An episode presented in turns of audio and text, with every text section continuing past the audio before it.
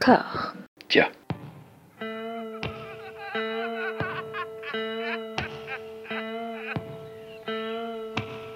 And now for something completely different. Would you like to talk about the meaning of life, darling? Sure, why not? Philosophy for two? Right. Provided the movement never forgets that it is the inalienable right of every man or woman or woman to rid himself or herself or herself. Agreed. Thank you, brother or sister or sister. Where was I? I think you finished. Oh, right. I don't want to talk to you no more, you empty-headed animal food trough whopper. I fart in your general direction. Your mother was a hamster and your father smelt of elderberries. Bonjour et bienvenue à toutes et à tous dans Discordia, le podcast qui tente d'aplanir les débats qui rongent la pop culture de l'intérieur dans une conversation apaisée, peut-être, peut-être pas. On va voir, le sujet du jour ne s'y prête pas forcément en fonction des intervenants. J'ai le privilège d'être rejoint par Elodie de la 42e DPJ. Elodie, dites la Rox, comment ça va? Euh, ça va, ça va super. Je m'attendais pas à ça. Mais presque, ça me fait plaisir, tu vois. Je commence à comprendre l'univers d'Olivier Marshall. Mais c'est ça, Ouais. mais c'est ça. À, à nos côtés se trouve le taulier de la BRB, de la BRI, de l'OCRB, de tout ce que vous voulez. Mathieu, Léo, Eddy, Kaplan, comment est hombre Salut bonhomme. Ensemble, nous allons plonger dans des ambiances de vestiaire, dans de la sueur, dans de la vieille odeur de sous-vêtements portés depuis 4 jours en planque, en couverture de cuir noir, de stripteaseuses et de whisky sans glaçon, puisque nous partons à l'assaut du cinéma d'Olivier Marshall à l'occasion de la sortie sur Netflix de Bronx, son dernier polar parfumé au jus d'homme sorti sur Netflix, confinement oblige. Elodie, Olivier Marshall et toi, c'est une longue histoire, et c'est ce qui m'a donné un peu l'envie d'en parler euh, tous ensemble. Est-ce que tu peux nous raconter cette histoire qui te lie à Olive, à la marche? Bah, comment comment est-ce que j'ai fait cette connerie-là? Je sais pas en fait. Euh, mais bon, c'est vrai qu'il y a eu Braco. Avant, je sais pas si j'avais si j'avais dû voir quand même des trucs d'Olivier Marshall, mais bon. Et puis il y a eu Braco quoi. Il y a eu Braco, il y avait euh, eu le fait aussi qu'il avait présenté MR73 dans la presse euh, comme euh, ce film c'est une messe. Ah oui, voilà, effectivement. Donc forcément, ça intrigue. Et, euh, et voilà. Et puis bon, bah après, il y a eu Braco et donc euh, Fargette. Voilà. Donc là, ça, oui, ça change ton rapport au monde. hein. Voilà, c'est c'est euh, et puis c'est aussi c'est comme acteur qui t'avait beaucoup marqué parce que tu avais vu Truand Ah. de, de Frédéric Schonderfer où Olivier Marshall joue euh, dans une salle et ça avait été une séance assez intense pour toi. Oui, ah bah de toute façon, il y a quand même, bon, il y a Olivier Marshall, on va en parler, mais il y a Truand. hein. Ça, ça restera Ouais. quand même forever Truand, j'ai envie de te dire. Et euh, effectivement, ce film euh, Truand, donc, euh, je l'avais vu euh, toute seule un samedi, c'était, je crois, au Sirex. Et dans la salle, il y avait que Ouais. des hommes, c'était très étrange. J'avais l'impression d'aller voir un porno. C'était très bizarre. Plus tout ce qui se passait sur l'écran, j'étais très mal, hein, très très mal. Et il y avait Olivier Marshall qui est toujours dans les bons coups, hein, avec Ouais, toute une partie, et avec notamment Benoît Magimel déjà, qui avait sombré. Qui avait, co- qui avait commencé à sombrer en effet. ouais. Voilà, et, puis, et, ouais. puis, et puis Philippe Cobert, quoi. Enfin, il faut fa- saluer Oui. euh, la Non, prestation bah, de Philippe la- Cobert. Philippe- Tout en retenue. La météore Philippe Cobert, effectivement, dans Truand. Euh, fi- film qui participait de ce qu'on a appelé assez rapidement la Olivier Marshall Exploitation. En fait, bah, tout ce courant du- d'un espèce de renouveau de, de tentative du polar français. Il y a des gens qui ont dit ça. Il y a des gens qui ont dit ça, ouais. Ouh là là là Tout à là. fait. Mais même si les gens l'ont Oh pas dit, là moi j'adore cette idée. Oh Mathieu, où tu en es toi par rapport à Olivier Marshall Comment ça s'est passé? Quelle, euh, quelle relation tu as, tu as eue avec cet homme? Et ben moi j'ai vu, euh, j'avais vu euh, le premier que j'ai vu c'est 36 quai des Orfèvres. J'avais euh, à l'époque euh, j'avais beaucoup aimé. Voilà. Je trouvais ça, j'avais trouvé ça rafraîchissant en fait de- de- dans, dans la façon de, de- de présenter le polar à la française qui était un peu sc- sclérosé, faut bien dire ce qui est. Voilà donc j'avais trouvé ça assez, assez bien. Puis en plus, euh, enfin voilà, c'était le retour de Daniel Auteuil et Gérard Depardieu euh, après Jeanne de Florette quoi. Euh, et non non mais ça faisait deux, deux, on va dire monstres sacrés du cinéma français avec ce, jeune réalisateur parce qu'il était encore jeune à l'époque Marshall ah c'est prometteur j'avais été plutôt ouais, plutôt séduit par le par le film puis au final euh, les années faisant je, je, je finis par me rendre compte que c'était un peu un peu de la merde tout simplement voilà et après mais j'ai continué à regarder les films d'Olivier Marshall parce qu'il y a quand même un, un certain plaisir à, à- comment dire à, hate watcher les films d'Olivier Marshall quand même, de, enfin de détester les, les, aimer ou les, aimer les détester tout simplement. Voilà. Donc j'avais continué à mm. regarder, et puis il y, a tous ces il y a une sorte de, chapelet d'acteurs que, que je peux pas forcément saquer, qui jouent en plus des rôles hyper enfin, caricaturaux, donc euh, c'est toujours un plaisir euh, non dissimulé. Voilà, c'est une planète, le cinéma d'Olivier Marshall. Euh, personnellement, j'ai découvert des gangsters, en fait. J'étais euh, t'es toujours sur les bons coups, toi. Ouais, mais grave, culturel local à Grenoble à l'époque, j'ai vu Gangster. Euh, il était venu en promotion à Grenoble avec Anne Parillo, qui était complètement sur sa planète, elle aussi. Mais, mais, mais vraiment, enfin, elle répondait un petit peu à côté de tout ce qu'on lui disait. Elle est partie en plein milieu de l'interview de, façon euh, complètement inexplicable avec Olivier Marchal, qui comprenait pas trop ce qui, ce qui se passait, mais qui en même temps voyait à peu près quel pouvait être le problème, qui était euh, blond peroxydé. Je me rappelle à Luc Besson à, l'époque, Olivier Marchal, faut, faut se l'imaginer, mais c'était comme ça les coiffeurs étaient encore ouverts à l'époque. C'est pour ça qu'ils ont fermé depuis. c'est possible. On va, va, pas charger la mule, il faut rappeler que c'était la mode à l'époque. Oui, il y avait Christophe Lambert aussi. Voilà. Christophe Lambert, Satya Oblet, on avait pas mal de gens euh, célèbres avec des, cheveux peroxydés. Voilà. Donc Olivier Marchal, ancien flic, hein, c'est ce qui fait quand même une partie de sa légende, mais qui en fait garde une image très particulière du corps policier. Je veux dire une image qui n'existe plus vraiment en fait qui serait figé dans un espèce d'éther euh, un, petit peu sublimé. Enfin c'est à dire que c'est très Melville en fait l'image qu'il a qu'il peut avoir du flic. C'est à dire vraiment l'image du gars qui en a bavé euh, dont le pays, dont le visage raconte quelque chose qui a souffert etc etc et qui qui, défend toujours cette image là comme si c'était euh, une espèce de généralité intangible et inamovible en fait que le corps policier n'avait pas bougé qu'il n'y avait pas eu en fait le travail de sape accompli par Nicolas Sarkozy Sarkozy. Il y a, très peu de politique et d'idéologie dans ces films, j'ai l'impression. Ah oui, c'est pas du tout. C'est sous cloche. Enfin, les, flics sont sous cloche. En fait, il n'y a pas du tout de, prise au temps euh, et, de, contextualisation euh, politico-économique. Quoi. c'est juste, euh, c'est des flics. Voilà. Il n'y a pas de, pas de good cop, pas de bad cop, que des cops qui essayent de survivre et faire leur hmm. métier. Voilà. c'est en gros c'est ça. Bah dans Borderline, quand même, il, développe un peu cette idée que euh, il y a les flics de terrain. Hein, euh, qui euh, sont la main dans le cambouis, les mains dans le cambouis toute la journée, on leur demande des résultats. Donc, pour arriver à des résultats, eh bien, faut qu'ils franchissent la fameuse ligne rouge. Hein. Et après, les ronds de cuir, les fameux ronds de cuir, comme dirait euh, Francis Lalanne, euh, qui euh, tout d'un coup se réveillent quand il y a vraiment un trop gros dérapage et donc qui les sanctionnent. Et ça, c'est dégueulasse. Et en fait, c'est quand même l'idée qui, sous-tend tous ces films, c'est que les flics sont obligés d'être des ripoux. C'est comme ça qu'ils arrivent à quelque chose. C'est quand même bah, voilà l'idée principale de tous ces films. Hein. Oui, mais ça veut pas pour autant. Enfin, il n'y a pas autant de, il a pas pour autant de, contextualisation. Ah non.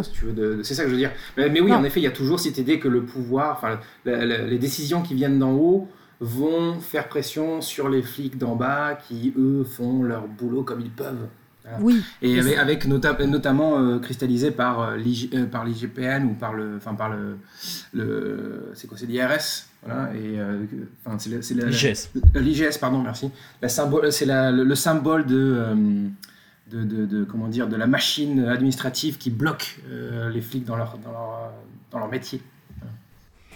Et c'est Vogel dans Braco, mais on y reviendra, je pense. Oui, mais en fait, y a, à chaque fois, il y a un mec de l'IGS dans chacun de ses films, euh, ou quasiment tous, si je dis pas de bêtises, il y a toujours ce mec-là. Euh, je, dis je vais beaucoup dire ce mec parce que oui. Olivier Marshall, c'est souvent ce mec. Hein voilà, on y viendra. Ce, bonhomme. Ce bonhomme. Ce bonhomme. Et euh, non, il y a toujours le, enfin, le mec qui met des bâtons dans les roues. Quoi. Voilà. Et qui, est, qui représente l'ordre et, le, et le, la, comment dire, le, la hiérarchie. Quoi. Bah, Borderline, on y reviendra parce que c'est, euh, on, reprendra sa filmographie comme réalisateur par ordre chronologique, mhm. mais c'est, c'est assez symptomatique de cette image figée qu'il peut avoir du corps policier parce que c'est un film qui s'inspire assez, euh, de façon assez évidente, je pense, de l'affaire Michel Néret. Et euh, Michel Néret, donc euh, flic lyonnais, qui a été pris dans une affaire bah, de, de, corruption, de trafic d'influence, etc. etc. C'était un flic qui, grosso modo, tel que Olivier Marchal le présente, en fait, c'est un flic à l'ancienne. C'est-à-dire que bah, qui va piocher dans le placard des perquises pour filer un peu de cam à, ses tontons, à ses indiques, qui va s'arranger un petit peu avec justement l'ordre établi, qui va mettre la main dans la merde, hein, voilà, avec cette fameuse phrase dans, Borderline, entre mettre les mains dans la merde et la remuer, il y a une différence. Voilà. Mais, euh, et, en fait, je me rappelle vraiment de, de, de l'affaire Néré, de la réaction d'Olivier Marchal, parce que Michel Néré est un personnage du film Les Lyonnais tu qui est joué par Patrick Catalifo en l'occurrence. Et le film était sorti juste avant bah, le scandale au, cœur duquel se trouvait euh, donc Michel Néret. Et euh, Olivier Marchal disait mais je, je comprends pas, je, tombe des nues, euh, qu'est-ce qui se passe, machin. Alors après, il est revenu un petit peu là-dessus en disant non non mais ça va, c'est un mec à l'ancienne, ça va, ça va, calmons-nous. Et, justement, Borderline, c'est une espèce de tentative de rationalisation de, de ça. C'est une espèce de catharsis de l'affaire Néré telle que lui l'a perçu, l'a vécu, et, euh, et, voilà. Et avec cette issue euh, dramatique un peu, un peu pathétique, je trouve. Mais bon, passons. Ouais, c'est toujours cette image du, du, flic à l'ancienne, quoi, d'un espèce de d'ailleurs figé. Et c'est pour ça qu'en fait, il, il rentre, euh, il est rentré dans l'art récemment, bah, de, mm. très spécifiquement de Camilla Jordana et d'Omar Sy, qui, qui dénoncent les violences policières, mais pour lui, le corps policier, c'est un, c'est un bloc uniforme et inamovible et intangible. Euh, et voilà, enfin, il n'y a pas plusieurs sortes de flics, tu vois, c'est les flics en général. C'est tous les mêmes, c'est tous des gens euh, qui ont les mains dans la merde et donc on peut pas comprendre, et, euh, voilà. Et puis il y a aussi cette idée assez, assez crasse de, dire que s'ils font ça, c'est qu'ils n'ont pas le choix. On, a l'impression que c'est jamais une question de choix, que, que, la main est forcée. Euh, et là, je parle de, hum, autant de, des films d'Olivier Marshall que ce qu'il pense lui. Quoi. Voilà, c'est euh, de défendre hmm. les flics en disant oui, mais vous savez pas ce que c'est que d'être flic. mais euh, désolé, enfin, on fait, enfin, on fait pas ça dans tous les corps de métier, quoi. Voilà. Oui, oui, attends, mais c'est ce que je c'est ce que je disais. Il y a vraiment cette idée que pour lui, euh, un flic n'a de résultat que si à un moment il emploie des méthodes que la société va juger euh, comme étant pas adaptées, mais c'est la seule façon. Et en fait, il essaie vraiment de convaincre les gens que ça ne peut pas être autrement que ça. Et juste, hmm. je voulais dire pour la petite anecdote, parce que j'ai regardé des petites interviews. Donc, Olivier Marchal, il est rentré dans la police parce qu'il était ultra. Euh, enfin, il voulait être dans la police. Il était très fan de Serpico. Et est-ce que vous savez quel était son petit surnom quand il est rentré dans la police en tant qu'inspecteur? Euh, Pacino, peut-être? Non. C'était Serpichal. Mais, mais pourquoi Mais c'est nul. Bah, ah oui, Marshall. Serpico, Marshall, Serpichal. Voilà. Oh, mais c'est nul. Bah, c'est comme ça, hein. j'y bah suis pour rien, je vous donne les infos telles que je les ai eues, hein. mais euh, voilà. Oui, oui, oui, non, mais on retient. Je sais pas si le surnom va rester au cours de l'épisode, mais C'est comme vous voulez. C'est hein. une tentative. Non, mais c'est ça le, le, gros problème, et puis ce qui fait un petit peu la déconnexion du cinéma de Marshall par rapport à, bah, à toute l'histoire du polar français, parce que le polar français, ça a toujours été. Euh, enfin, jusqu'aux années 80, après, il y a, y a, eu une espèce d'amoindrissement et d'assèchement à partir des années 90, mais jusqu'aux années 80, le polar français, c'était quelque chose qui était très ancré par, très ancré par rapport à la réalité euh, sociopolitique du pays qui était euh, en prise directe avec les affaires, avec euh, des, choses qui étaient arrivées. Le cinéma d'Olivier Marchal s'inspire de cas réels, de choses euh, qu'il a vues de ses yeux qu'il a constatées, mais qui sont dans un espèce d'ailleurs cinématographique et complètement éthérée finalement, qui, qui, leur donne cette espèce de, de, résonance bizarre et très euh, repliée sur elle-même, très bourrue, très virile, très macho. Voilà, il, va se défendre en disant qu'il y a des rôles de femmes fortes, il y a toujours une supérieure en fait, tu vois, dans les films d'Olivier Marshall, mais c'est des rôles qui sont pas vraiment écrits comme des femmes, tu vois. c'est oui, et puis la supérieure, euh, elle est censée euh, casser les couilles des héros, quoi, tu vois, en plus. Enfin, je... Ouais, voilà. Mais bon, les femmes, on va y revenir, parce que moi j'ai tout un, tout un paragraphe sur les femmes. On va y aller, quoi. Il y a tout un laus. Et non, non, après, pour pas non plus partir dans un, un truc, tout le monde déteste la police à cab, euh, disons que le cinéma d'Olivier Marshall prend pas du tout en compte tout ce qui s'est qui a pu se passer, tout le travail de sape qui a pu être accompli euh, au niveau de la police bah, par euh, Nicolas Sarkozy et tous ses successeurs au ministère de l'Intérieur, la politique du chiffre, le fait qu'il y a un manque de formation absolument incroyable, comme des enquêtes récentes ont pu le démontrer, le fait qu'ils sont utilisés bah, comme moyen de répression par euh, l'appareil étatique de façon de plus en plus ambiguë, je trouve. Voilà, ça, ça n'existe pas. Il est figé dans cette espèce d'idéal à la Jean-Pierre Melville, en fait. Oui, ben alors, enfin, c'est un problème. je suis d'accord avec toi, enfin, d'accord et, non, euh, dans, le sens, je suis d'accord parce que, par exemple, la majorité des, euh, des histoires dont il euh, s'inspire déjà sont très fantasmées, ce sont des adaptations libres, et par exemple, pour le cas de Bronx, euh, qui est un film de 2020. Il se base sur une, une histoire qui date de 1978, qui est le, massacre du bar du téléphone à Marseille. Euh, oui, mais, mais c'est une très très libre inspiration. Hein, parce que voilà, c'est très très libre, mais en plus de ça, c'est une histoire qui date d'il y a 32 ans. 42 euh, ans, pardon. Ouais. Donc, déjà, enfin, ça veut dire qu'on est, on est déjà dans le passé, quoi. Et puis après, sur la, comment dire, sur la filiation à Melville, oui et non, parce que je, moi je considère que euh, Olivier Marchal, c'est, je pense qu'il voudrait être Jean-Pierre Melville, euh, euh, il voudrait marcher dans ses pas, mais c'est pas c'est quand même pas comme ça parce que il y avait aussi cette idée de fantasme chez Melville dans le sens où il a jamais connu de flic de sa vie, il a connu vaguement des, des loupards et que surtout il avait cette idée de l'Amérique qui était complètement fantasmée parce qu'il n'y a jamais foutu les pieds. Euh, mais euh, il y a un côté euh, élévation chez Jean-Pierre Melville, alors que chez, chez Olivier Marchal, on a plus le côté les flics ont les mains dans la terre, enfin pas dans la terre, mais les mains dans la boue, quoi, les mains dans les flaques d'eau.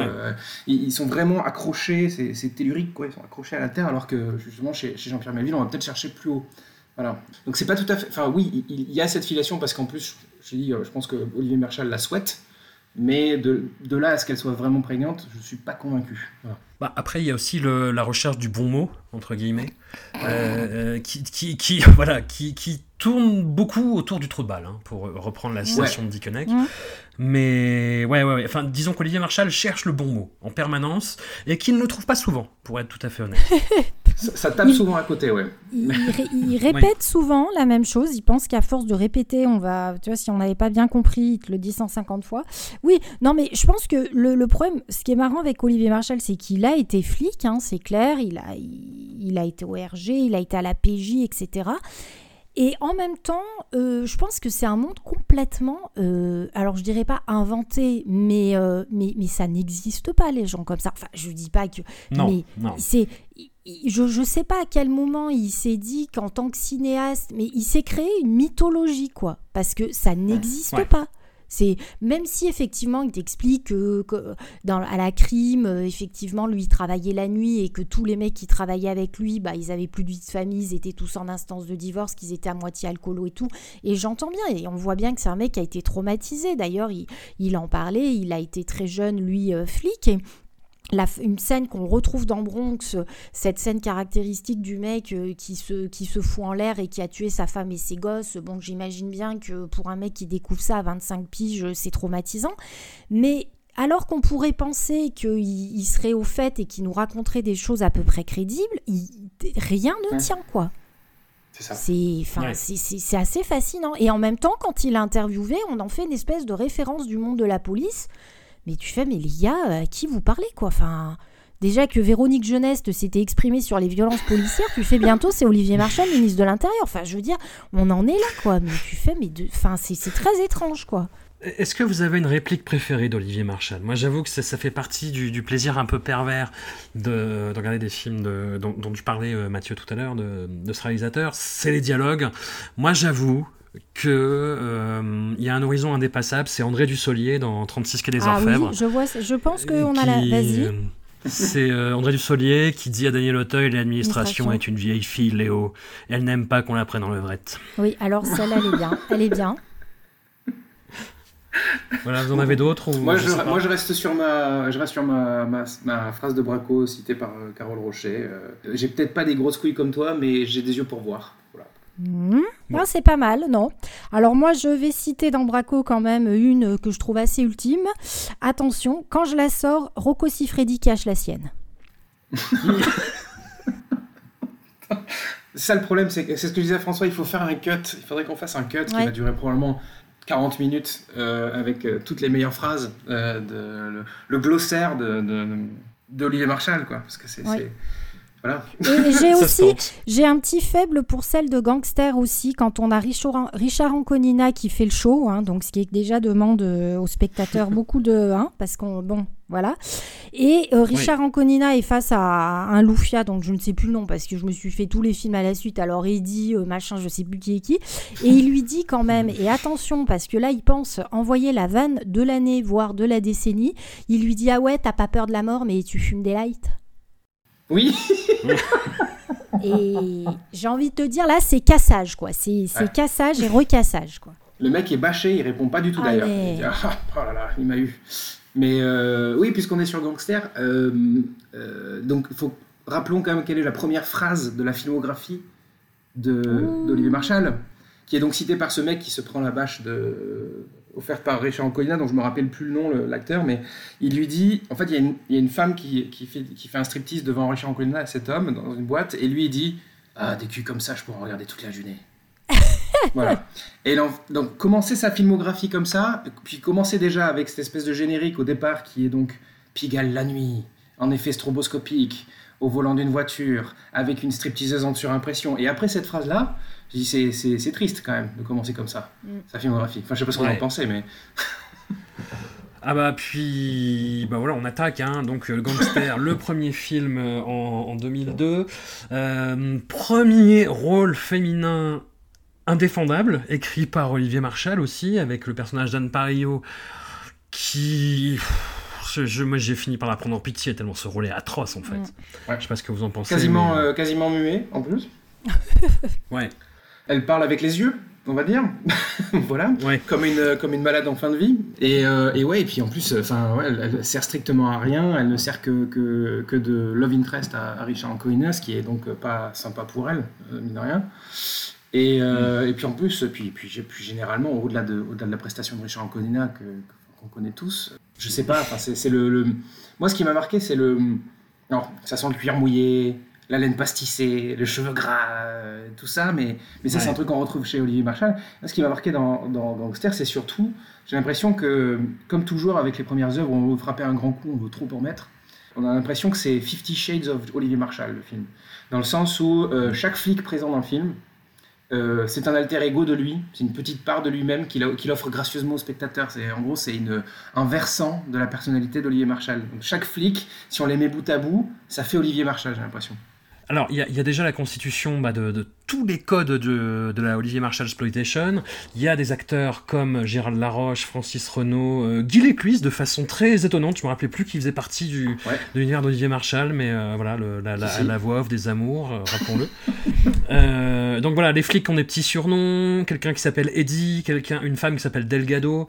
Toujours un très important, très important, toujours une personne, enfin toujours un, un personnage avec un nom vaguement slave très important. Mm, mm.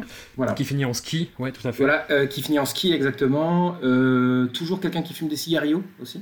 Euh, mm-hmm. Voilà, plein, de, plein de petits gimmicks comme ça qu'on retrouve en effet dans Gangster, mais après il y en a, il y en a plein d'autres. aussi un personnage qui s'appelle Janssen, qu'on retrouve aussi. Il y a ce fameux Janssen qui nous fait penser peut-être à, aussi à une Olivier Marshall Cinematic Universe, avec tous ces, tous ces tous ces Eddie, tous ces gens de scène, tous ces Herbib, qui finalement feraient peut-être qu'un seul personnage. voilà. Une seule cosmogonie, je sais pas. un, des Bastiani aussi. Hein, euh, ouais, ouais, exactement. Puis un mec, toujours un mec né à Bordeaux euh, aussi. Euh, mais ça, c'est normal parce que parce que c'est Olivier Marchal qui est né à Bordeaux. Enfin, il est né à Talence, dans la, banlieue. Ouais. Et toujours un flic bah, ripou le nez dans la chenouf avec ses collègues qui font arrête, putain, t'es chargé. Alors ceci dit, néanmoins. Euh, j'aimerais mettre un disclaimer. Euh, je tolérerai mm. aucune critique envers Francis Renault et Checky Cario. À la limite de la mensuétude, pourquoi pas mais je suis mais on critique pas Francis euh, ni Checky voilà quand on va parler de section 0 ça va être dur hein. admettons admettons Elodie tu as revu Gangster du coup mm, oui bien sûr. Comment c'était bien? Oh bah c'est un grand un, beau moment de romantisme. Non mais je pense qu'effectivement il avait pris ce couple absolument improbable. Enfin Richard Anconina bon voilà. hein. Et Anne Parillo, donc euh, bon, qui était à l'époque quand même des acteurs, euh, enfin voilà quoi, qui avaient quand même euh, une petite réputation. Bon, faut pas oublier qu'Anne Parillo, elle avait joué avec Alain Delon aussi quand même. hein. Elle avait été connue, je crois d'ailleurs. Ouais. Elle, elle avait démarré sa carrière comme ça. Donc, je pense qu'il y avait cette volonté de romantisme chez Olivier Marchal, qu'il a vite abandonné hein, d'ailleurs. Mais euh, bon, il y avait cette idée quand même euh, de ouais, voilà, d'une histoire d'amour euh, au-delà de tout, au-delà du pastaga et des bastons et des grosses bastons qu'on va te coller dans la gueule.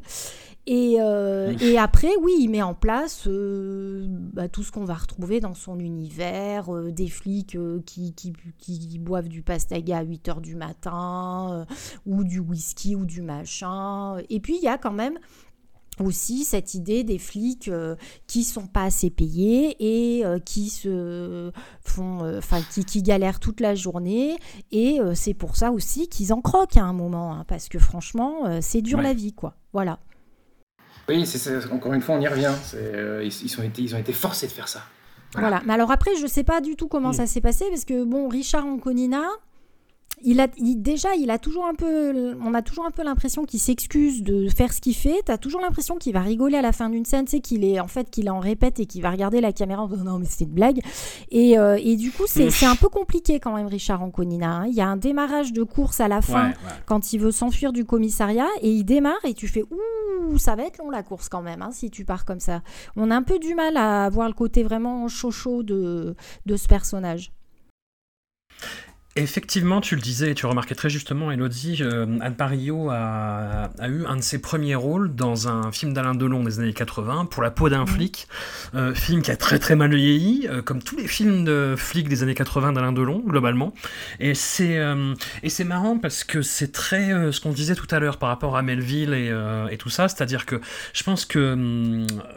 Marshall a en, en ligne de mire euh, un flic de Melville et qu'en fait il fait euh, les films que Alain Delon a voulu faire dans la lignée de ce film-là dans les années 80, donc parole, parole de flic, pour la peau d'un flic, ne réveillez pas un flic qui dort, et qui sont des, euh, des trucs qui, qui, sont, qui sont incroyables, qui sont hallucinants et qui sont bouffés par cette espèce de, de, de mélange de bah, d'égotisme qu'il avait déjà euh, de façon très très prononcée à l'époque et de trucs complètement surréalistes sur le, de commentaires surréalistes sur la société de l'époque aussi quoi.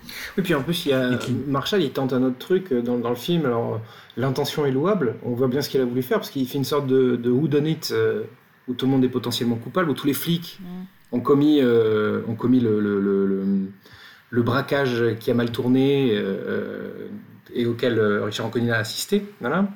Et on, se, on, Mm. on sent ce qu'il veut faire, on voit ce qu'il veut faire. Mais avec un, avec un Anconina qui, qui est un peu une sorte de, de Hercule Poirot, euh, qui, qui, qui s'imagine un peu badass, mais en fait il l'est pas du tout. Voilà, mais, mais ça fonctionne pas. C'est ça qui est aussi qui est dommage, c'est que euh, l'i- l'idée, euh, on part sur une bonne idée qui, qui est euh, très mal mise à exécution. Bah, qui, en plus tient pas parce que le jeu d'Anconina est tellement euh, à l'ouest, comme, comme vous le disiez tous les deux, euh, que les, quand il y a des retournements de situation qui arrivent, tu te dis mais quoi? Quoi? Enfin, ça- ça- enfin, Le film ne tient pas. Mais surtout qu'en plus, on, enfin, on sait très bien que Richard Anconina n'est pas fait pour des rôles de bad boy. Enfin, il- à, la limite, on peut, on peut le louer dans certains autres films où il joue les jeunes premiers. Euh, D'accord, peut-être, à la limite, si on aime son cinéma. Mais, euh, mais le- lui donner une espèce de, de rôle comme ça, avec des aspérités, avec une, une- une- une part sombre, etc., euh, ça marche pas du tout. C'est, là, il y a, un- il y a un, un miscast total, en fait. C'est ça le- le- le souci aussi. Mais je pense que le. À mon avis, je pense que tous les acteurs peuvent être dans des contre-emplois et peuvent être très bons, mais c'est une des limites d'Olivier Marchal, c'est qu'il, quand même, il tire tout le monde vers le bas, quoi. Parce que, non mais je suis désolée, mais euh, franchement, euh, tu vois même Depardieu, bon, euh, aujourd'hui Depardieu il est ce qu'il est, mais qui est, qui a quand même été, qui est quand même un immense acteur. Euh, tu vois la scène finale de 36 qui est des Orfèvres, c'est juste une catastrophe. Ouais. Et alors, Auteuil s'en sort bien parce qu'il a compris qu'il valait mieux rester en retrait, en faire le moins possible, mais il est, on- moi, comme je disais, Auteuil dans euh, Depardieu dans Carbone, c'est horrible. Euh, Magimel, bon, on sait que Magimel, il a eu des soucis dans sa vie personnelle, donc après, il s'est spécialisé dans tous les films comme ça, de, de- les, les policiers français, et euh, ça, ça, enfin, il a été salopé complet parce que quand tu vois Magimel dans la douleur, tu vois le potentiel du gars quand même. Il faut quand même dire qu'Olivier Ouais, Marchal, il tire tout le monde vers le bas. Faut, faut quand même le reconnaître. Alors, une petite, euh, Une petite remarque néanmoins sur Daniel Auteuil qui s'en sort, euh, c'est parce que t'as pas vu MR73. Voilà. Oui, non mais je parlais de... Attention, j'avais, j'avais contextualisé, je parlais de 36 quai des Orfèvres. Ouais, voilà. Hein, euh, je n'ai pas vu, voilà. Non mais je dis que quand tu vois les deux, tu Depardieu qui, même Depardieu qui joue le mec bourré, chose qu'il sait très bien faire dans la vie, il est mauvais comme un cochon, quoi. C'est, euh, Ouais. et, et pareil dans Carbone, enfin je veux dire, il y a, il y a vraiment une direction d'acteur qui est catastrophique, quoi. La plupart du temps. Euh, je cite Ouais. même pas Mm. l'envin, hein, parce que bon, alors là on atteint des sommets, mais euh, c'est, c'est- voilà, quoi. Ça, c'est quand même, faut reconnaître ça, Olivier Marchal, euh, c'est un très mauvais directeur d'acteur, quoi. La, la scène dans, dans Gangster, pour finir avec ce film-là, où euh, la scène d'inter- d'interrogatoire où Francis Renault commence à être un peu tendu avec Anne Parillo et que euh, Richard Anconina se met à se, à se frapper la tête pour, pour dire arrête, arrête, arrête Mais c'est mais c'est gênant en fait. Mm, mm, mm. C'est- C'est-à-dire que C'est tu, vois l'intention de la scène, mais c'est waouh il y a quelque chose qui marche pas. Il y a quelque chose qui marche pas et voilà, on ne peut pas revenir en arrière. Donc on rip sur euh, 30 36 quai des Orfèvres, effectivement, film qui a très mal vieilli là aussi. Enfin, Ouais. je, je, je sais qu'à l'époque, il y avait vraiment eu un. Ça avait été un, un mini phénomène, hein, ça avait été un gros succès, euh, gros succès public, même critique à l'époque. Je trouve l'écriture complètement à l'ouest. Enfin, vra- vraiment, euh, c'est c'est du grand n'importe quoi. C'est-à-dire qu'il a des arcs narratifs et il a une montée dramatique, mais qui ne prend jamais parce que les personnages ne sont pas caractérisés. Le personnage de Depardieu. C'est une catastrophe. Tu ne comprends pas pourquoi il agit comme ça. Tu ne comprends pas euh, ses motivations, euh, son, son arc narratif, etc. Et au niveau de la mise en scène, je trouve le film à l'ouest. Je trouve qu'il y a des trucs qui ont hyper mal vieilli. La scène de la mort de. On y va full spoiler, hein, par contre. La mort de, de Valeria Golino. Ah, C'est raté. C'est Ouh là là, c'est, quand même un grand moment de Nawak. La fin, comme vous le disiez, avec Depardieu qui fait Je t'emmerde, Léo, je t'emmerde Avec un, motard qui arrive euh, et qui dit une phrase, et, euh, et voilà. Enfin, c'est grand classique du, grand classique du polar français aussi. Je sais pas pourquoi. Le, enfin, si, c'est, c'est peut-être lié euh, justement aux méthodes du, du, du milieu en l'occurrence, mais le, l'exécution par un motard qui arrive, qui balance une phrase et euh, voilà. C'est pas le- l'assassinat du juge Michel, ils en sont tous restés là, mais non? c'est pas ça, comme Si, ça je pense, ouais. Hein? Si, si, c'est ça. C'est- C'est ça, ouais. Donc le mec, bon, il aurait été en trottinette ou en roller, on avait que ça, quoi. Bon, ça aurait peut-être été plus fun, hein, mais je veux dire, ils en sont tous restés là, le motard en noir qui te bute.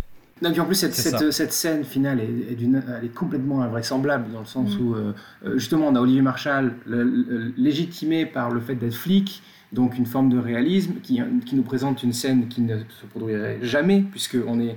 euh, c'est une, une soirée de Monsieur l'ambassadeur, euh, dans laquelle euh, Gérard Depardieu et euh, Daniel Auteuil assistent, etc.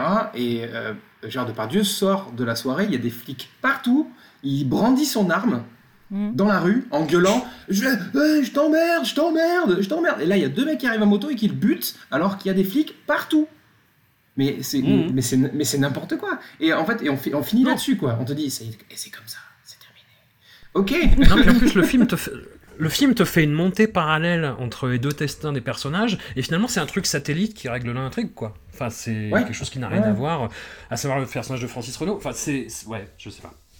Non, mais pour- pourquoi pas dans l'absolu, sauf que ça n'a pas de logique, en fait, dans le, dans le film. Mais en fait, le problème, enfin, il faut bien voir un truc, hein, c'est qu'Olivier Marchal, il, notamment par exemple si tu prends Bronx, ou, il, il te pose des histoires avec des trafics, donc des corses, des machins, des trafics de cam en quantité impressionnante, des mecs qui doivent arriver, enfin donc il y a toute une histoire comme ça qui se met en place, donc les mecs qui se passent des coups de fil, ils se rencardent et tout. Mais si tu regardes bien, tout li- toutes les histoires ne sont jamais que des histoires de vengeance entre des mecs pour des gonzesses. C'est toujours ça. Ouais. Donc Ouais. tu te demandes pourquoi ils se fatiguent à t'inventer des histoires pas possibles de trafic de d'armes ou de machin, parce que ça n'est jamais que des vengeances de mecs pour une nana. euh, que les mecs ont baisé, parce que comme les filles, bon, c'est des objets, on les baise, hein, voilà, parce que c'est ce qu'il dit Olivier Marchal, mais c'est c'est jamais que ça. Et tu vois très bien, euh, par exemple, dans Bronx, tu as cette scène où un Corse balance un mec, à un flic, en disant, lui, il a baisé ma femme. En fait, ils s'en foutent des histoires de la cam, de rien du tout, c'est toujours des histoires de gonzesses. C'est le Voilà. le plus grand déshonneur d'un d'un flic ou d'un voyou, c'est de, c'est de se faire euh, humilier en se faisant piquer sa femme quoi. Ça, C'est un peu ça ouais en effet. Et Bah euh, oui, ou de Pas de se se faire émasculer. Ou de se faire baiser. hein. Alors, soit il se, se- je pense que par le biais de sa femme, il se fait baiser. Il y a un phénomène comme ça d'empilement, je sais pas comment ça marche, mais c'est comme ça hein, quand même. hein. Il y a, y y vraiment chez Olivier Marchal, je pense, une lecture psychanalytique des œuvres. Je sais pas ce qu'il a dans sa tête, mais il y a un problème chez lui. hein. Il y a des trucs. euh, ouh. Et puisqu'on est sur les femmes, parce que euh, euh, y a quelque chose d'important qui est notamment très, très présent dans, dans 36 36 Quai des Orfèvres. Alors déjà, on voit il y a ce fameux gimmick de très marshallien de- qui consiste à, pour la première fois, montrer une femme dans le film, la montrer nue sous la douche, euh, sans dialogue. Euh, et donc là, dans, dans le cas présent, c'est Valeria Golino, qui est quand même une, une actrice d'une certaine trempe, euh, qu'on choisit finalement de mettre nue, de, à qui on ne donne pas de texte, et qui, la première action qu'elle fait, c'est se faire baiser par Daniel Auteuil. Et la deuxième scène, elle, a- elle a du texte, et là, en fait, Daniel Auteuil il dit Mais moi, j'aime bien ton gros cul. Et, moi, j'avais trouvé ça, mais, mais c'est dingue. Tu as Valérie, Golino chez toi, et qu'est-ce que tu fais? Et tu fais, tu fais ça, en fait, tu vois? Et, euh, et en plus de ça, il y a un autre personnage féminin qui est donc incarné par Ca- Catherine Quignou, ex-Catherine Marshall, qui est l'ex-femme d'Olivier Marshall, qui joue dans le film, qui est euh, celle qui détient le, savoir, c'est celle qui détient le secret euh, inavouable qui a fait que Daniel Auteuil est parti en prison. Voilà. Et donc, au lieu de faire une scène, une vraie scène où elle révèle le poteau rose auprès de Daniel Auteuil, ce qu'on voit, en fait, il met sa femme en sourdine en filmant ce truc en silence et il met un flashback par-dessus avec des hommes. Voilà. Donc, en Ouais. gros, il, il décide de ne pas donner la voix à sa femme, enfin, avec sa femme euh, dans, dans- dans la, comment dire, euh, dans la vie réelle, et, il- et aussi parce que sans doute c'est une femme, mais il préfère montrer ça par un flashback.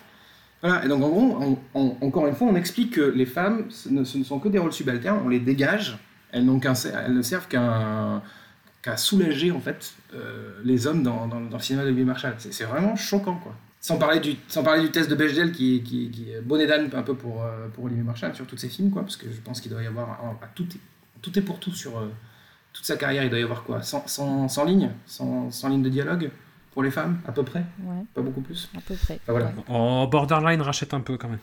Oui, c'est vrai, pardon, autant pour moi. Mais bon. Non, non, mais c'est pas, c'est pas très grave. Je, me- je me battrai pas là-dessus. Euh, c'est l'arrivée aussi dans le clan euh, Olivier Marshall d'Alain Figlars. Alors, Alain Figlars, euh, cascadeur, euh, spécialiste notamment bah, pour euh, des cascades pour les films ex-feu et ouais. Acteur, euh, acteur à gueule, acteur euh, très Olivier Marshall, hein, finalement. Ouais, mais Monsieur Bagarre aussi, hein, pas, que, pas que Cascade. Monsieur, Monsieur Bagarre. Monsieur Bagarre et Ouais. Monsieur Cascade de chez EuropaCorp, en effet, ouais. C'est lui qui fait les, les superbes cascades dans Taken, notamment. Voilà. Euh, il joue d'ailleurs le méchant dans Taken 2. Mais euh, oui, bah écoute, euh, qu'est-ce que tu veux Oui, il, il a son, il a son bestiaire, Olivier Marchal, on va dire, qui, Mm. se, qui se constitue au fil des films. Euh, il y a- bon, c'est avec plus ou moins de réussite, on va dire. Comme, comme j'ai dit, donc euh, Francis Renaud, on touche pas.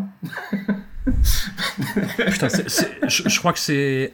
Avec Section 0, c'est son pire rôle, hein, honnêtement. euh. Je sais pas, je sais pas, parce que euh, dans Bronx, il a quand même un rôle de merde. hein. Euh, Non, il y, y a une scène qui est terrible dans 36 Quai des Orfèvres, c'est quand Gérard Depardieu est promu. Euh, Ah, après euh, avoir envoyé euh, Daniel Auteuil en ouais, vous voyez- de quoi je parle, Ouais. et qu'il y a donc la cérémonie, et Francis Renaud est sous, et, euh, ce- et il commence à pisser sur Depardieu en disant hey, Félicitations et Il se casse la gueule sur le buffet, c'est... j'étais gêné. ouais, je, je sais pas quoi te dire. J'étais ouais. gêné. Ouais, ouais t'as raison. La, la- la gênance. Ouais, c'est un peu ça, mais. Après, il y a quand même, il y a quand même certains, certains acteurs qui s'en sortent mieux que d'autres, je trouve. Par exemple, euh, Moussa Maskri, qui, qui joue dans. euh, il, est, il est pas dans Transcript des Orfèvres, mais il, y en a- il est dans, dans la majorité de- de- des films. Et euh, lui, je trouve qu'il s'en sort pas trop mal, en général. Euh, Je le trouve mauvais comme un cochon dans euh, Bronx. Mais euh, c'est un très bon acteur, c'est un que, que vraiment j'aime beaucoup. Mais dans Bronx, il est très très très mauvais, son rôle est affreux en plus. On y reviendra. On Oui, y reviendra. oui, oui. Euh, Est-ce qu'on passe à MR73 Une messe, Euh, oui, du coup. oui. bien sûr. Allez, désolé Elodie, on, on- on va, on va passer vite, on va passer vite. Donc c'est son film le terminal dépressif. Hein, sur le, le, corps policier. Ça commence avec une, bah, une grosse scène de biture, encore une fois. Hein. Daniel Auteuil sous dans un bus, qui détourne le bus, en fait, pour le faire aller chez lui plus vite. Avec euh, donc ses collègues qui interviennent et qui lui disent Non, mais franchement, là, vous déconnez, machin. Et c'est pas ça qui le fait virer en plus. Moi, c'est ça que j'adore. Hein. c'est pas ça qui fait virer du corps policier. C'est une autre connerie qu'il fait après, qui est moins grave. Enfin, c'est parce qu'il avait pas pris de ticket pour le bus. C'est ça. Voilà. Son abonnement était arrivé à expiration. Non, et donc voilà, euh, Daniel Auteuil qui joue un flic euh, qui s'appelle encore Léo ou Kaplan ou Eddie, Eddie je crois. Ah, euh, non, non, non, il s'appelle, non, il s'appelle Louis Schneider. Ah, autant pour moi. Autant pour moi, et qui donc est complètement brisé par la vie, et qui va essayer de se racheter une conscience en faisant quelques dernières bonnes actions, mais en enquêtant hors dehors des clous, ce qui ne plaît pas à sa hiérarchie forcément. Il est soutenu par un autre euh, grand habitué du cinéma d'Olivier Marchal, Gérald Delaroche, dans un rôle euh, d'une grande tristesse cinématographique, je trouve. Je ne sais pas ce que tu en penses, Mathieu. mais, oh, complètement, complètement. Bah, après, euh, il est jamais très bien loti, hein, au final, Gérald Laroche, quand il travaille avec avec euh, Marshall, je trouve. Mais là, en particulier, euh, sur MR73, c'est compliqué de comprendre qu'est-ce qu'il a voulu tenter de faire avec, euh, avec ce personnage-là. Enfin, déjà, c'est compliqué de comprendre ce qu'il a voulu faire avec le film en général. Ce qu'il a voulu faire dans la vie en général. Olivier Marshall. Oh, mais je, je, pense que je comprends ce qu'il a voulu faire avec MR73. Il a voulu montrer que tout était pourri, qu'on ne s'en sortait jamais. Il y a le personnage de, de Philippe Naon, qui joue un, tueur euh, odieux qui a découvert Dieu en prison. Et qui du coup va avoir une remise de peine et euh, le film nous fait comprendre au fur et à mesure qu'en fait c'est que de la connerie que les mecs euh, qui disent avoir découvert Dieu et qui pensent s'être racheté une conduite et ben en fait c'est que des salauds qui font que mentir et la justice les encourage voilà c'est juste ça. et tout le monde mérite de crever. C'est à peu près ça, ouais, le, discours, en effet. Mais moi, surtout, ce qui m'a marqué dans vers 73, qui n'est pas, qui est pas forcément le cas de, de tous les autres, c'est que j'ai trouvé que celui-ci en particulier, on était quand même borderline nanar euh, sur pas mal de choses. Et que. Alors, ouais.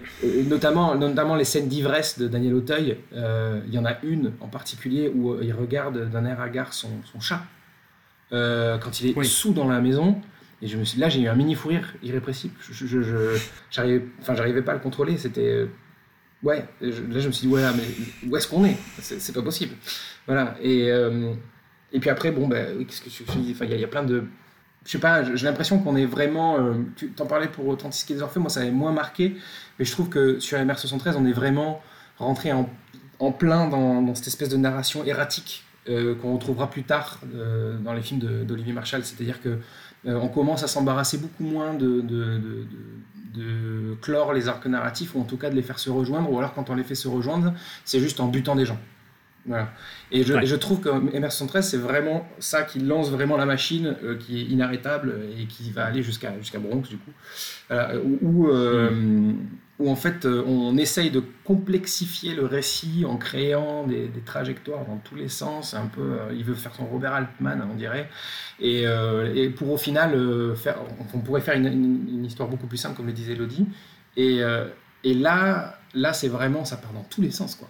Ça part vraiment dans tous les sens. Il y a cette espèce de scène où, avec l'éleveur de chiens, où, où Gérard Laroche, désolé du vulgachage, mais Gérard Laroche meurt comme une grosse merde parce qu'il se fait bouffer par un chien. Enfin, mais cette scène, tu te dis, mais qu'est-ce qu'elle vient faire là? Enfin, c'est juste parce qu'il faut faire disparaître Gérard, Gérard, Laroche qui était le seul adjuvant de, Daniel Auteuil, en fait, mais tu aurais pu l'amener de, de, hmm. quelconque autre manière. Et vraiment, tu as l'impression que ça part vraiment dans tous les sens, comme, comme, le, comme si Olivier Marshall était dans le, la psyché euh, ivre de Daniel Auteuil, enfin de Louis Schneider, quoi. Ouais. Il y a toujours Guy Lecluise qui a toujours un, un personnage avec un pseudo affreux. Dans euh, Gangster, c'était Babar. Dans 36 qui les Orfèvres, c'était Gros Luc. Là, c'est Jumbo. Euh, Et là, cette phrase incroyable, parce que première phrase de, de Guy Lecluise quand il rentre dans le film, euh, parce qu'il donc il est, il prend les photos pour pour les, les scènes de crime. Donc il y a une scène de crime avec une bourgeoise ligotée et très fortement, enfin très probablement violée. Il dit 75 ans et un cul de jeune fille. mais, surtout quand tu vois la scène de crime, quoi. Ouais, Les films d'Olivier Marshall, ça chie la classe, quoi. Ça, on peut pas. Par tous les ports. Euh, c'est le film aussi, je trouve, qui a le plus euh, d'envie cinématographique. Ah. Vraiment. Où il y a euh, un gros, gros, gros désir de, de mise en scène, mais qui participe du côté complètement à l'ouest du film. C'est-à-dire qu'il y a ce côté, euh, c'est le premier, je trouve, qui, qui joue vraiment de l'iconisation des flics avec ses longs manteaux euh, noirs, euh, mi euh, Il était une fois dans l'ouest, avec marqué police derrière, euh, qui, voilà, Ouais. qui sont absolument pas pratiques, je pense, sur une intervention, mais passons. Il y a des scènes sous la pluie, il y a des scènes très glauques, il a voulu faire un petit peu c'est- mi-David Fincher, mi-Michael Mann, tu vois. C'est ça. Et tout ça culmine vers cette conclusion qui, dont il faut parler, euh, dont il faut parler, Ouais. qui est un montage parallèle sur une musique euh, complètement à l'ouest encore une fois, entre la mort du personnage de Daniel Auteuil et euh, la naissance, enfin Olivier, le personnage d'Olivier Bonamy qui donne euh, vie à, à son enfant. Et, et là, en fait, toute la naïveté premier degré de Olivier Marshall explose dans la gueule du spectateur telle une grenade. Et ça, ah, putain, la poésie Tu vois, c'est vraiment ça, quoi. Et euh, ouais, ouais, mais je suis d'accord avec toi sur le, sur le, le- le- comment dire, le, le côté euh, visuel très prononcé. En effet, tu parlais de Fincher, et encore une fois, il y a, aussi du Melville dans le côté euh, très, euh, très froid, clinique, bleu, qu'on retrouve pas mal dans, dans la version 13, qu'on retrouvera aussi plus tard dans d'autres films. Il y, a- ce truc-là, en effet. Y a, on voit qu'on sent qu'il a bien digéré ses influences, mais, il n'a pas su les régurgiter correctement. Ouais. Que dire d'autre Et nous pas. arrivons. Ouais. Oh non, non, non, euh, arrêtons là. Et nous arrivons à Braco.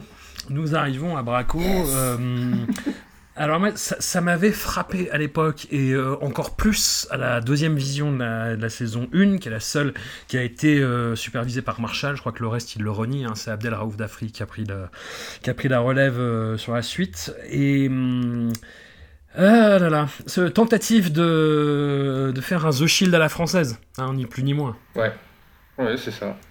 Je sais pas. Avec des flics euh, bah, qui nous sont présentés dès le départ comme des ripoux, avec euh, Joe Malerba euh, qui voilà qui, qui est un clone physique de, de Vic Mackey, euh, enfin voilà son Et de son Philippe acteur, Chiklis.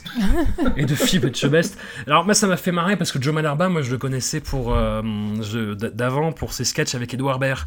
Euh, chercher euh, centre de visionnage Fleur du pavé. Voilà, c'est Fleur du pavé. Oh là là, mais oui Joe Malerba. Bien. Donc, Oh là là, voilà, nourri, au, nourri au crachat et au vomi, fleur du pavé. Voilà, si- et, et donc de le voir là-dedans, moi ça m'a fait rire déjà, quoi qu'il arrive. Et oh là là, festival de, de contre-emploi, d'acteurs mal castés, de, répliques sacerdotales, de d'Olivier Marchallisme, hein, de- ces fameuses réunions de commissariat dans des grands entrepôts déserts où on fait euh, des réunions en disant voilà ce qui se passe, et là il y a les bœufs qui arrivent. Euh, voilà, enfin c'est c'est un festival. C'est un festival. Elodie, euh, quel souvenir en gardes-tu? Oula, que du bon Euh, non, bah, bah, déjà, euh, comme je disais, on voit très bien, enfin, c'est le côté Olivier Marchal qui, oui, qui tire quand même tout le monde vers le bas parce qu'on a quand même Jean-Hugues Anglade, bon, Ouais. qui est capable Oui. d'être bon dans La Reine Margot, qui a quand même été, enfin, je veux dire, bon. Et là, euh, bah, au début, on se dit pourquoi pas, puis très rapidement, on se dit bah non, pourquoi hein, C'est voilà, ça ne fonctionne pas. Et puis il y a effectivement, bah, pff, encore une fois, rien n'est crédible, quoi. C'est- C'est c'est des histoires qui partent euh, avec des, des, des, des, des, des trucs absolument improbables. Alors, alors, en plus, moi, ce qui m'avait beaucoup marqué, c'est qu'il se passe beaucoup de choses hein, quand même. C'est une série, euh, enfin voilà, Oui. comme c'est une série, euh, voilà, ils ont ça, ça, ça ratisse large. Et en même temps, euh, c'est la vacuité des dialogues. C'est-à-dire qu'en fait, comme il faut quand même remplir, parce qu'on voit bien qu'Olivier Marchal, il a quand même beaucoup de mal. On, voit bien la teneur de ses phrases qui sont généralement très limitées, hein, qui sont souvent euh, que des, phrases agressives où tu insultes les gens. Euh, comme il faut quand même remplir, j'avais constaté que les personnages, on, on suivait par exemple un personnage en train de faire quelque chose et il arrivait par exemple devant Marox et il lui racontait ce qu'il venait de faire. Et tu fais, bah non, c'est pas la peine. Ou alors les mecs, bon, maintenant j'allais me coucher parce qu'il se fait tard. hein. Ouais, t'as raison, une bonne nuit de sommeil, euh, ça fera du bien. Et c'était que ça en fait. Non, mais c'est vrai. Alors après, bon, t'as les coups de fil où ils se disent, euh, ouais, bon, on va faire ci, on va faire ça. Il y a quand même un peu d'action. Mais il y avait une vacuité des dialogues assez euh, phénoménale qui donc était compensé par des euh, enculés, raclures de chiottes et tutti quanti. C'était un festival, quoi. Et il y avait cette figure, mais qui, était qui est présente dans quasiment tous les films d'Olivier Marshall, de la matriarche qu'on a dans Bronx aussi. Et là, il nous a trouvé une espèce de Françoise Verny de Pigalle. Hein. C'est pas du peut-être. Hein. Et cette image, donc chez, chez Olivier Marchal, on a ça. On a soit la petite jeune bon, qui euh, ferme les yeux sur ce que fait son ripou de mari parce qu'elle a une belle maison, des beaux vêtements et que les femmes étant vénales, c'est à peu près tout ce qui les intéresse. Voilà, donc ça c'est la petite jeune qu'on va voir un petit peu à poil, un petit peu bon mignonnette quand même, hein, parce que voilà, faut que le spectateur euh, soit, soit content. Et sinon, tu as cette figure de la femme âgée qui tiendrait les rênes, mais en fait qui est montré de façon tellement antipathique et tellement dégueulasse, je dirais que ce qui pourrait être un rôle fort devient une espèce de déclaration de guerre aux femmes, quoi. Donc euh, voilà. Et là, dans Braco, c'était assez, c'était assez formidable. Hein. Je sais pas qui, qui était l'actrice, je veux pas connaître son nom, mais à chaque fois qu'elle intervenait, c'était un grand moment quand même. Hein. Mathieu, tu, tu avais déjà vu à l'époque ou tu l'as découvert là pour l'occasion Non, non, j'ai découvert pour l'occasion. Oh j'avais, ah. j'avais volontairement euh, zappé. Euh, c'est le, le, devoir m'a rappelé à, cet exercice, voilà, bien malheureusement. Euh, alors, honnêtement, ça commence bien. Parce que, premier épisode, première scène, il y a Olivier Rabourdin, qui est un acteur que j'adore. Euh, on assiste à cette espèce de bavure horrible, et je me dis, ouh, ça commence bien. Alors, on est bien. Euh, mais puis patatras, en fait, très rapidement, ça se casse la gueule même dans le premier épisode.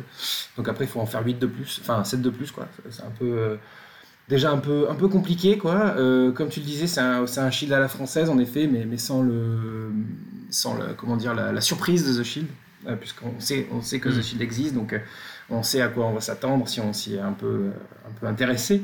Voilà, et puis, moi, il y a quelque chose qui, qui m'a marqué, c'est que mm, autant auparavant, les situations étaient complètement invraisemblables, on partait dans des délires total, totaux, pardon, avec avec Olivier Marchal, mais moi je me disais quand même, lui il a l'air d'y croire. Donc allons-y, accordons-lui le bénéfice du doute, il a l'air d'y croire. Et dans Braco, là je me suis dit, alors lui là il y croit absolument plus. Là il fait n'importe quoi, il est en fait il, est en train de se parodier lui-même, il est en train de se pasticher lui-même dans son travail de Olivier Marchal. Il est en train de Olivier Marchaliser sa propre œuvre. Voilà, et, euh, mmh. euh, et, c'était vraiment marquant parce qu'il y a des scènes qui sont totalement absurdes. Euh, tu te dis, mais pour, pourquoi ils ont fait ça, enfin pourquoi ils vont faire ça, etc. Alors oui, on sent bien qu'il y a un côté fuite en avant, euh, comment dire, euh, chute euh, inarrêtable, mais, mais, mais ça n'a ni queue ni tête, quoi. Jusqu'à ce plot twist qui est complètement pourlingue, où en fait on se rend compte, sur la saison 1 j'entends, hein, où on se rend compte qu'en fait l'IGS qui est au cul de, la team de Jean-Luc Anglade et, et, le procureur aussi, en fait ils sont de mèche parce que la team de Jean-Luc Anglade a laissé crever le fils du procureur qui était devenu un djihadiste.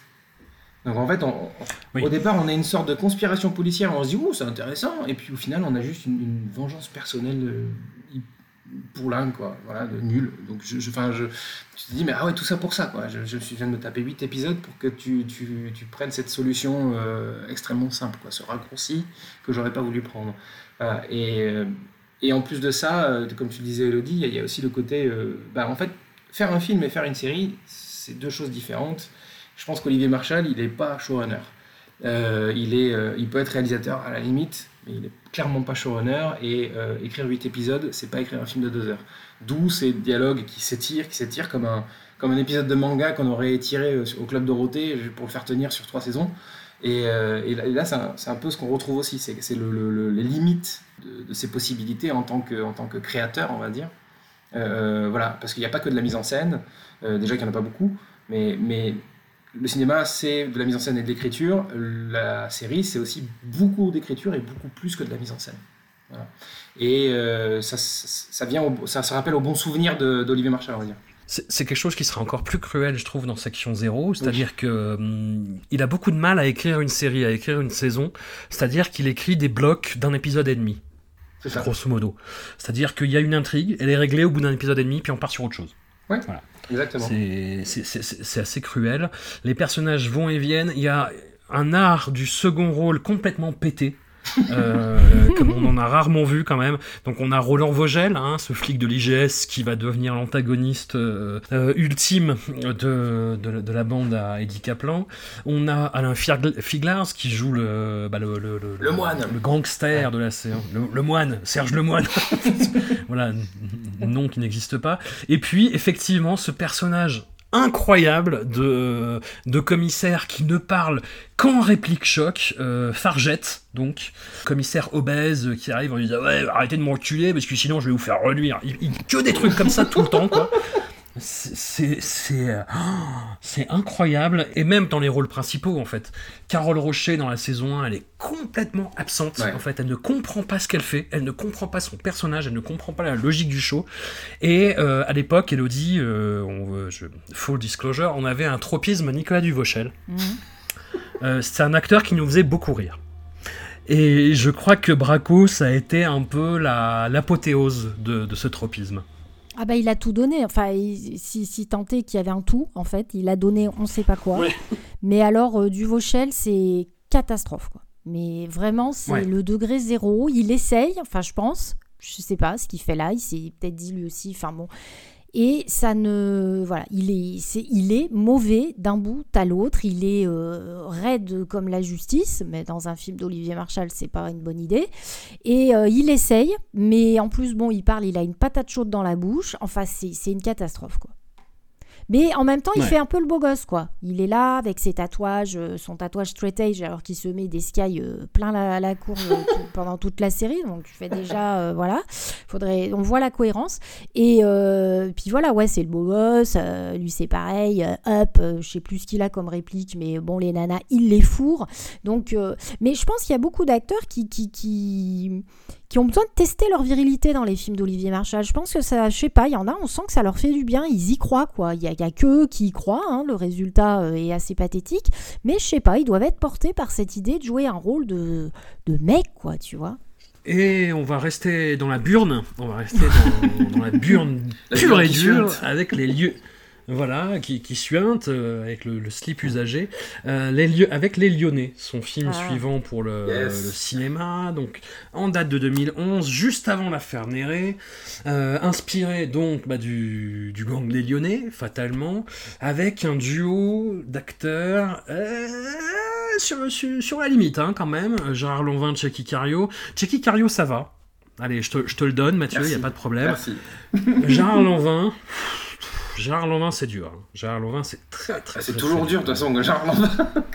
bah, c'est ça, mais Gérard Lanvin, il a l'excuse de jamais, avoir été un grand acteur. Donc c'est moins gênant, si tu veux, Lanvin que Depardieu, quoi. Moi, moi, ça me gêne moins, j'attends pas grand chose. Après, il faut noter quand même, très belle prestance de Gérard Lanvin. Il a de la gueule. Il a de la gueule.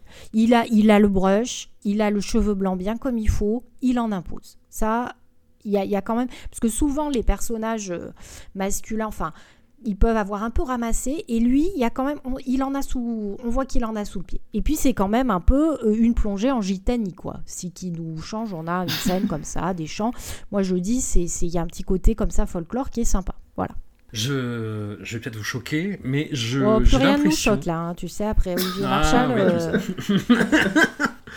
J'ai l'impression que il euh, y a un bon film caché quelque part dans les Lyonnais. Mais c'est comme Charlie, il est où? Voilà. Mais il aurait fallu en fait inverser euh, la proportion entre les passages en flashback, euh, c'est-à-dire la jeunesse et vraiment euh, l'actualité du gang des Lyonnais, on va dire, la montée en puissance de ce gang, et les séquences contemporaines. En fait, il, aurait fallu inverser ce rapport-là.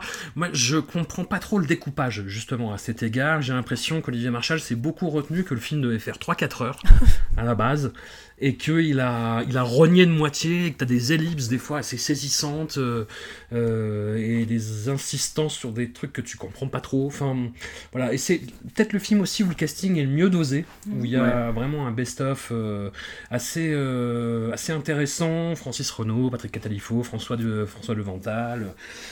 on en passe et c'est presque. Tu vois, c'est la, la première fois que je vois un film d'Olivier Marshall et je me dis ah pas presque. c'est ça, je- moi je trouve que c'est le, sans doute le plus divertissant, en tout cas le, celui qui est le plus facile à passer. Quand, Ouais. on, quand on le regarde, on a peut-être celui avec lequel on a plus de plaisir à, à regarder. Voilà. Euh, même si ça, moi, quand ça a commencé, je me suis dit, oula, où est-ce, est-ce qu'on s'embarque? Parce qu'on a une espèce de générique euh, Guy Ritchiesque. Euh, je peux se rappeler, euh, Ouais. Lyonnais, Chicky Cario, Gérard Lanvin, bah, bah, bah. Et euh, je me suis dit, voilà, qu'est-ce que c'est que ce truc Qu'est-ce que ça va être? Après, il y a la scène de début qui est donc une scène de baptême. Euh, clairement, c'est l'influence, c'est le, c'est le parrain, mais au final, on finit par obtenir le grand pardon. Et, euh, et tu te dis, et- mais il n'y a pas Roger Hanin, donc c'est pas, c'est pas rigolo. Et tu te dis, oulala, mais où est-ce qu'on, dans quoi on s'embarque? En plus, ils sont tous, ils ont une espèce de bronzage, ils, ils ont bouffé des pilules de Nobiol pour préparer le rôle, c'est sûr. Ils sont tous bronzés, mais à outrance. Voilà. euh, et, finalement, ça finit par se mettre en place. On commence à croire un peu à l'histoire qu'il qu'il qu'il essaie d'in- d'installer. euh, en effet, ce, gang de ce gang gitan, etc. Euh, Gérard Lanvin, cette, cette, euh, carrure de l'homme qui a vécu aussi qu'on voit comme ça, on se dit ah oui, pourquoi pas à la limite éventuellement. Et puis et puis en effet bon ça, se bat un peu en sucette avec les allers-retours. Euh, flashback, flash forward, etc. C'est un peu, un, un peu compliqué en effet, mais je trouve que euh, dans l'absolu, euh, dans son ensemble, ça reste quand même un, un film correct. Euh, oui, alors si on enlève la scène avec Étienne Chicot, hein, le grec. Oui. Ouais, Ouais, ouais, ouais, je mais sais pas. Parce Oui, que celle-là, elle fait mal quand même. Moi, ce qui m'a impressionné dans ce, dans ce film, quand C'est même, justement cette, euh, cette capacité à, à ne pas exploiter correctement ses personnages. Donc, on a le, donc Étienne Chicot, enfin, ses personnages et ses acteurs. Dans le sens où on a Étienne Chicot, dit le grec, qui euh, apparaît sur une scène finale, euh, un peu comme un, cheveu sur la soupe, euh, ou une cerise sur le gâteau à la merde, comme vous voulez.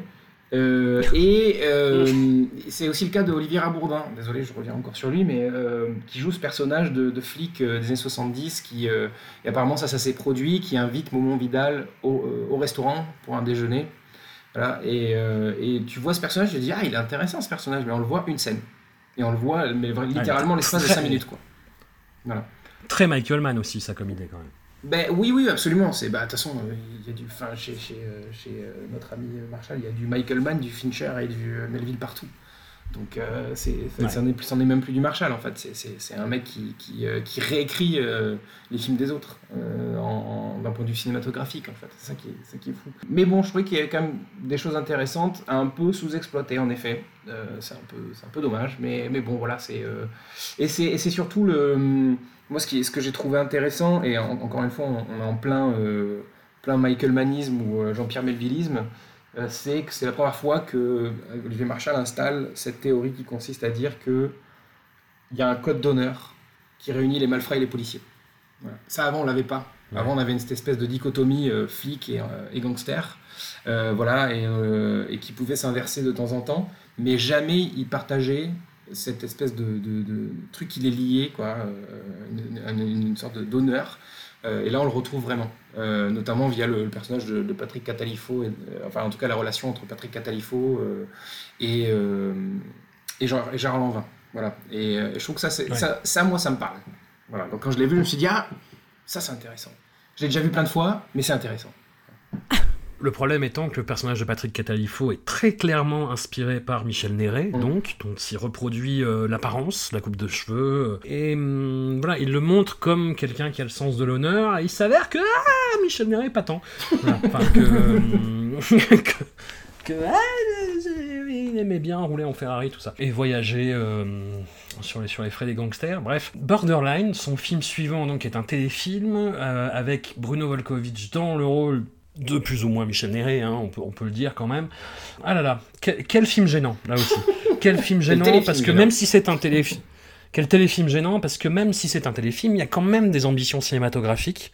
Euh, la scène où euh, Bruno Volkovitch se fait cueillir par ses collègues au début, la fin, Ouais. qui est un des grands moments de gêne, je pense, de la filmographie d'Olivier Marshall, donc qui, qui se finit sur une exécution avec le, en voix off le- la fille du personnage principal qui lit une comptine, Le petit cheval blanc, tous derrière et lui tous devant. derrière et lui devant. Voilà. Oh là là, en plus ça dure, ça dure, et c'est long, c'est long. Tu fais oh putain, j'ai compris, arrête, arrête, je t'en supplie. Est-ce que c'est un film Arrête, je t'en supplie ou, pas? Par rapport à Olivier Marshall, par rapport à, à tous ses tropismes, par rapport à toutes ses obsessions. euh.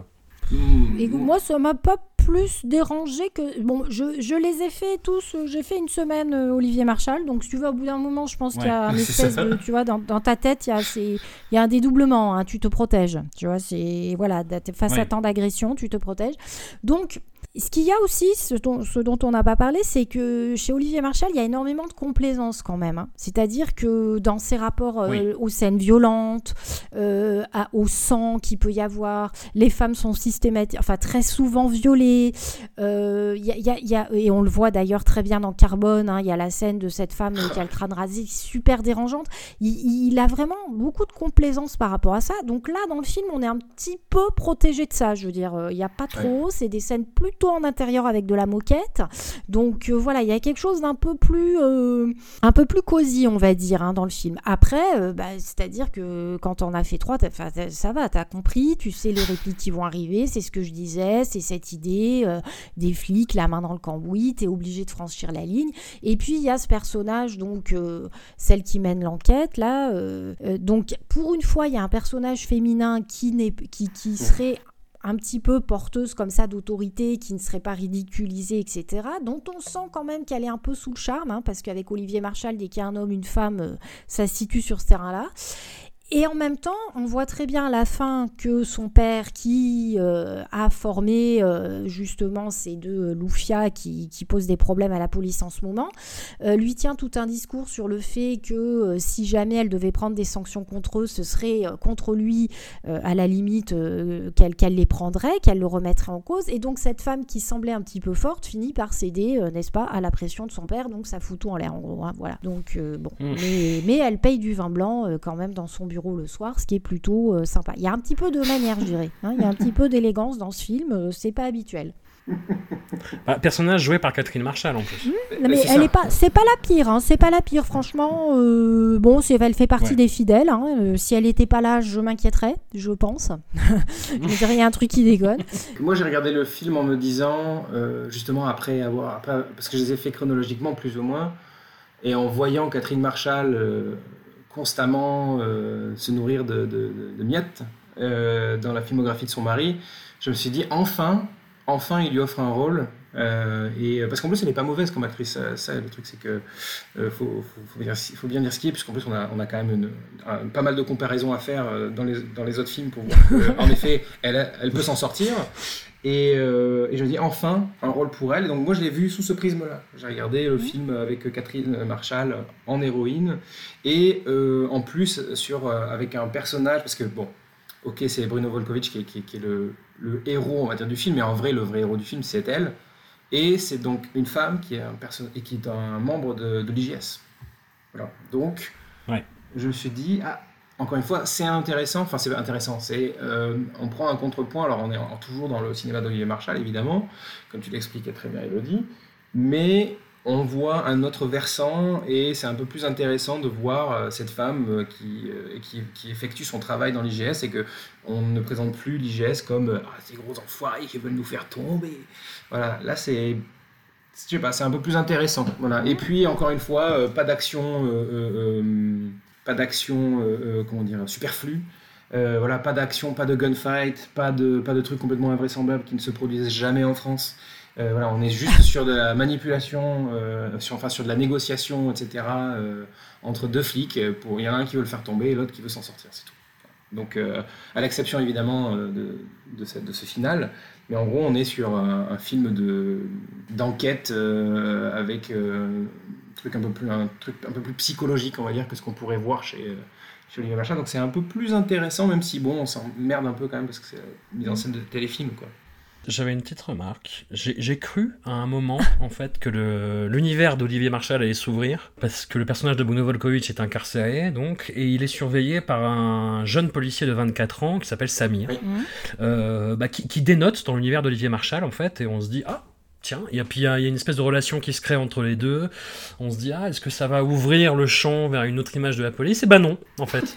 Parce que, en fait, le Samir en question, il dit, ouais, qu'est-ce qui t'a poussé à devenir flic? Et euh, le Samir en question, il dit, bah, euh, mon frère, euh, mon père, mon grand-père était flic, donc je fais pareil. Bah, en fait, voilà. C'est toujours la même image de la police, quoi qu'il arrive, en fait. C'est ça. C'est c'est un, un peu désespérant. Alors, est-ce qu'on passe à, à section 0 Ouais, mais rapidement. On Hein. recule, on recule. oui, rapi- rapido.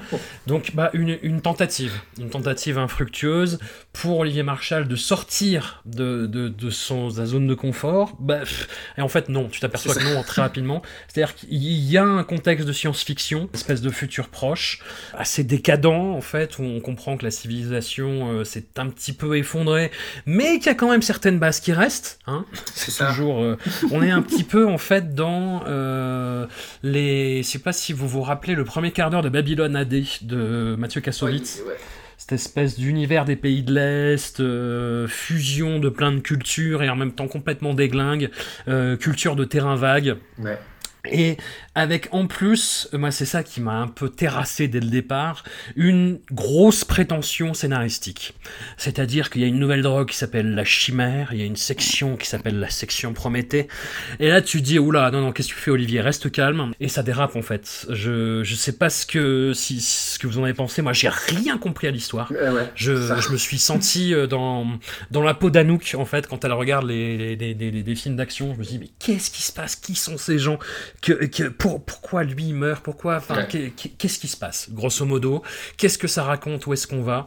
Euh, J'ai rien compris. Euh, à la fin de la saison. euh, il y a des nouveaux personnages qui arrivaient tout le temps.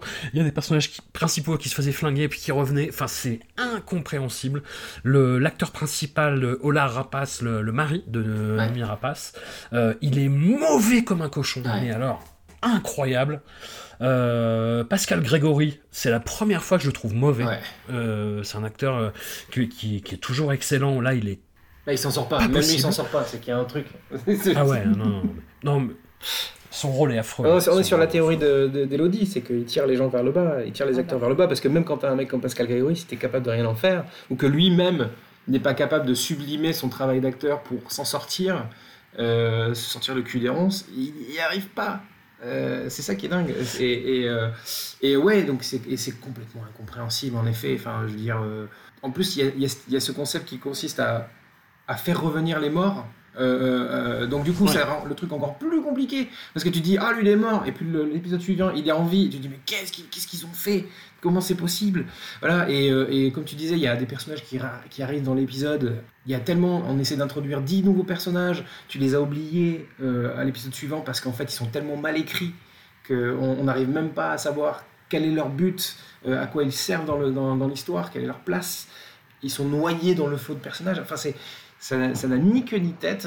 Voilà, et puis en plus, comme tu disais, je trouve ça extrêmement prétentieux. Enfin, on se dit, ah là, regardez, on va vous faire un truc, euh, une, sorte de série de science-fiction euh, à la française. euh. mais vous allez voir, on a des, on a des couilles, pour reprendre le, le technolecte de Olivier Oui. Marshall. Euh, voilà, et, et finalement, et ça tombe totalement à plat, quoi. Je, je comprends absolument pas euh, euh, euh, ce qu'il a voulu faire. Alors, c'est adapté d'une d'une bande dessinée, apparemment, que je n'ai pas lue. Je sais pas si c'est ça respecte le, le- le matériau d'origine, mais je, je pense pas en fait. Espérons que non. Ben ouais, c'est quand même, c'est c'est quand même, enfin, je, je, je sais pas comment on peut, euh, parce que moi à la limite, tu vois, les décors, j'ai pas été gêné. Honnêtement, Ce- le, le- le Ouais. côté euh, ouais euh, désert de Gobi, enfin je sais pas quoi, enfin les mecs qui roulent dans le désert euh, ou dans des terrils, tu dis euh, ok ouais bon pourquoi pas, soit. Euh, euh, puis même il y a quelques décors vu que c'est tourné en Bulgarie, il y a des trucs un peu des, des- des sortes de, de vestiges de, de l'Union soviétique, des beaux bâtiments, etc. Mais moi j'ai pas été gêné par, par l'espèce de, de, de truc qu'il essaye d'installer, euh, mais c'est euh, euh, c'est toutes les, toutes les cases à cocher qui sont inhérentes au cinéma, de science, enfin, au cinéma euh, aux œuvres de science-fiction qu'il a tenté de cocher, justement, qui me pose problème. Voilà, c'est pas le, le fait d'avoir essayé de créer un univers visuel, mais c'est d'avoir essayé de faire une série de science-fiction qui rentre dans les clous, et sauf que lui, il sait pas faire, clairement. Voilà, et donc on se retrouve avec un film d'Olivier Marshall dans un écrin de science-fiction.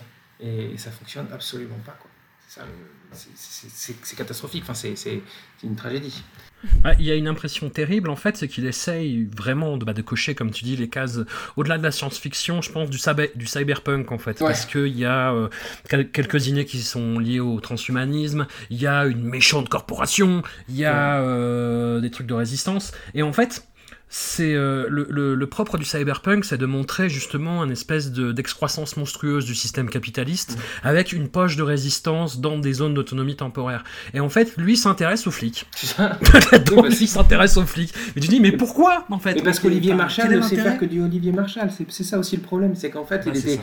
il était comme euh, un poisson hors de l'eau. Il, il, il sait pas ce qu'il. Donc il a essayé de faire ce qu'il sait faire.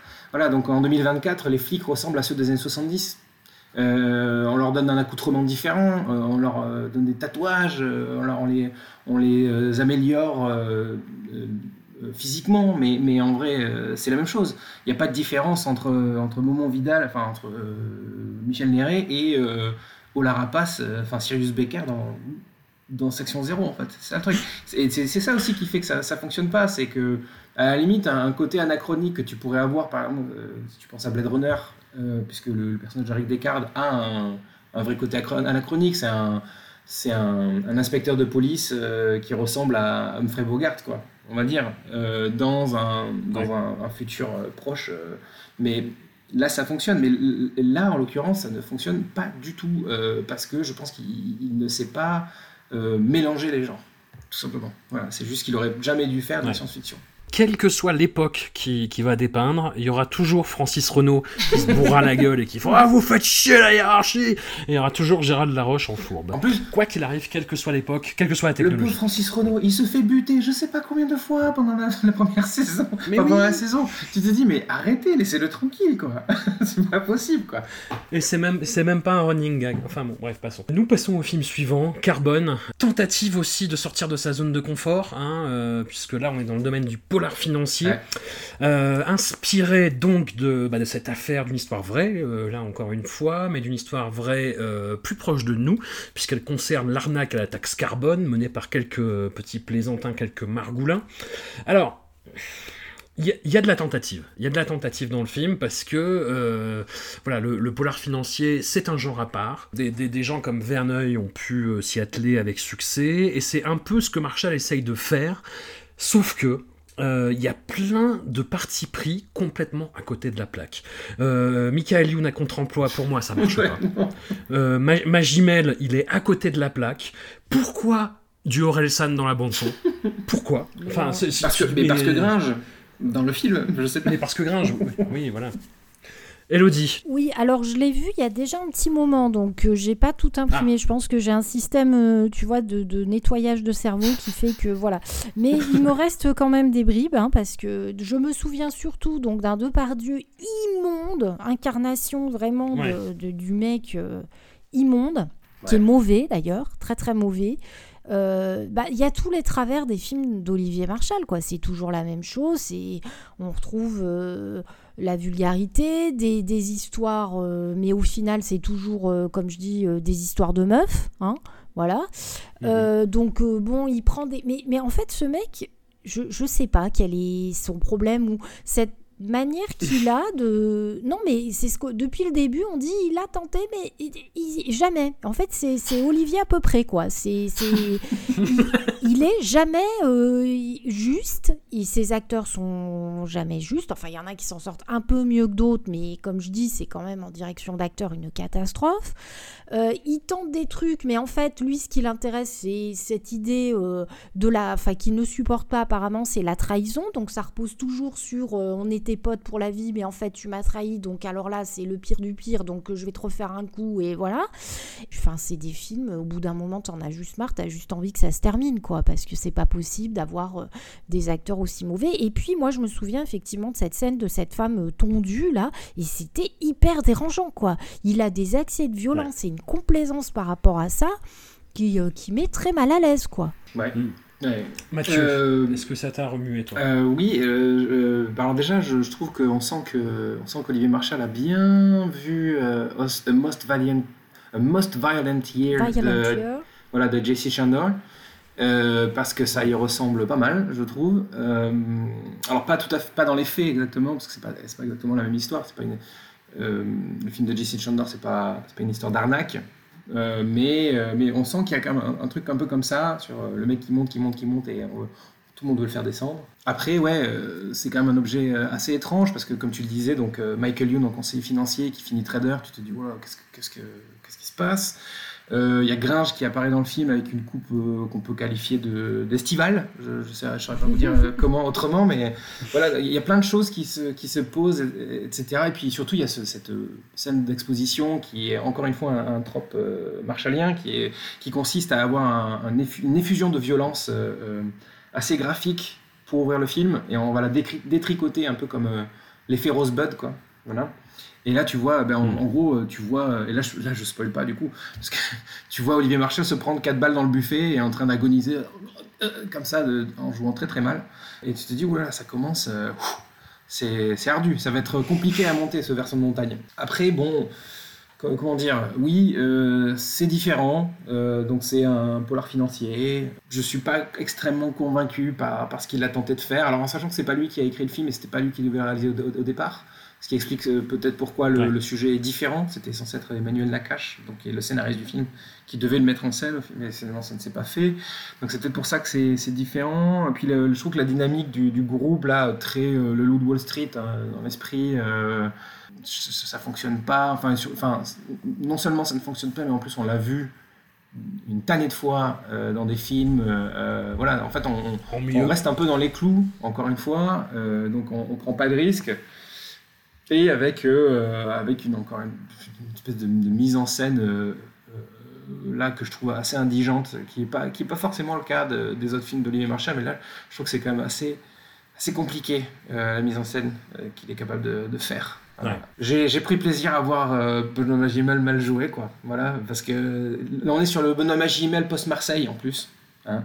Donc on est, on, on est, on est bien. euh, voilà, et, euh, et- mais, mais à part ça, euh, c'est quand même compliqué de, de- de se satisfaire de, de cet objet, quoi. Non, non, c'est même impossible. Mais enfin non, euh, euh, certains y arrivent, certains y arrivent, mais. euh, Quoi, tu connais des, tu connais des fans de Carbone, c'est ça.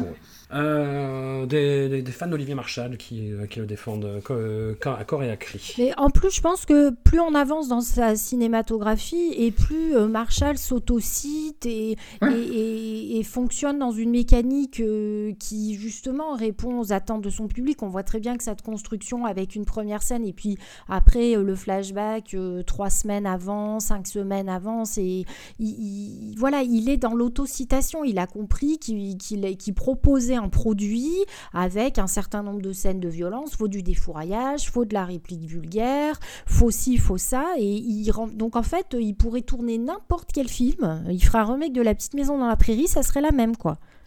Ce qui pourrait peut-être redynamiser La Ouais, la Prairie.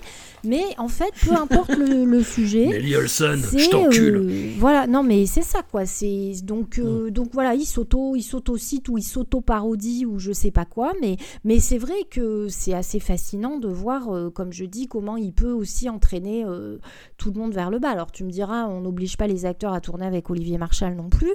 Mais je me demande à quel moment, bon, comme je dis, Magimel, on sait qu'il a eu des problèmes de drogue et que je pense ça explique aussi à un moment une filmographie euh, hallucinante. Ce qui doit d'ailleurs lui faire mal, hein, parce que comme je dis, quand on voit la douleur euh, qui est sortie il y a deux ans et la qualité de son Ouais. interprétation, je pense que même, enfin, ça doit être très dur. J'espère qu'il se revoit pas, parce que bon, c'est, il, il peut tellement plus que ça, mais euh, c'est pareil. De Pardieu, comme je dis, c'est une catastrophe, quoi. Enfin, c'est Michael Youn, on s'en fout. Qu'est-ce qu'on en attend? Je veux dire, tu après, Non, c'est tu, vrai, peux juste te demander, tu peux juste te demander qu'est-ce qu'il fait. Enfin voilà, mais ça c'est Olivier Marchal. Je sais pas, il doit peut-être agir à l'instinct. Il a rencontré Michael Youn, il s'est dit tiens pourquoi pas? Mais des fois, il devrait se poser et réfléchir. Eh bien, c'est un peu ça, avec des gens qui lui, qui lui expliqueraient pourquoi il faut pas le faire. Et ben non, il y va. Il a, il a, en fait, apparemment, il a rencontré Malcolm Youn sur un, un téléfilm de France 2 euh, qui s'appelle Un- Mon frère bien-aimé. Il a dû se dire Ah bah viens, viens, je fais un film. Voilà. Tu verras, c'est super. tu, vois. tu vas toucher ta SACEM. Enfin, tu vois, je sais pas, c'est, hyper, hyper étrange. Mais oui, en effet, je suis d'accord avec toi. C'est que, c'est que quand tu as deux acteurs qui sont capables de faire des choses. Alors après, c'est encore une fois, comme tu dis, Magimel, comme. Mais Depardieu aussi, parce qu'on n'en parle pas assez, mais Depardieu, ça fait 15 ans qu'en fait, euh, c'est fini. Qui, qui, Ouais. qui ne se force plus, quoi. Enfin, qui, qui fait plus d'efforts du tout. Voilà. Mais, mais tu te dis pourrait se passer quelque chose. Ça qui est frustrant. C'est qu'il pourrait se passer quelque chose, mais finalement il se passe rien. Et puis, puis c'est pareil avec Danny, parce qu'on n'en a pas parlé, mais il y a le personnage de Danny, et tu te dis, ah ouais, ça fait 30 ans qu'on l'a pas vu au cinéma, il pourrait en faire quelque chose, puis en fait, non. Un, mystère. La direction d'acteur est un mystère, quoi, chez Olivier Marchal. Je sais pas si les mecs, ils je sais pas si les rôles sont tellement mal écrits, je sais pas, parce que des films pas terribles où on peut reconnaître le talent d'un acteur, il y en a. Des, il y en a des films, on se dit c'était pas super, mais par contre l'acteur est vraiment bon, ou il arrive à proposer un truc, il s'en sort. Mais là, jamais, quoi. Jamais.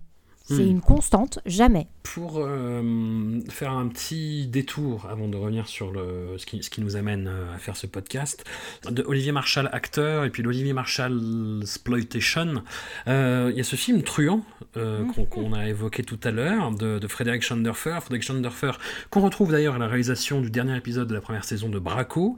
Bah, on sait que c'est lui parce que c'est le seul à faire tourner son frère Ludovic Schanderfer. étrange, qui est un acteur étrange. Hein. Qui manque, je pense, dans les films d'Olivier Marshall. Hein. Je pense que tant qu'à faire, il euh, faudrait le prendre. Ce serait, ce serait une plus-value, mm. euh, exactement. Une petite aparté pour parler de Truand, du coup, euh, un film qui était très très très ambitieux, très très très prétentieux même, je dirais, parce que l'ambition de, Frédéric Schanderfer, c'était de dépasser le, la fascination iconique que pouvaient euh, engendrer les gangsters dans le cinéma de Scorsese notamment, qui trouvait vulgaire. voilà, je, je, reprends les termes. oui, voilà. Et donc, il voulait faire un film réaliste, ancré dans la réalité du milieu, tel qu'il se joué bah, à l'époque, donc euh, début des années 2000, euh, années 90, etc. Et, qui, est un, qui engendre un film pas possible et qui est totalement dans la ligne Olivier Marshall pour le coup.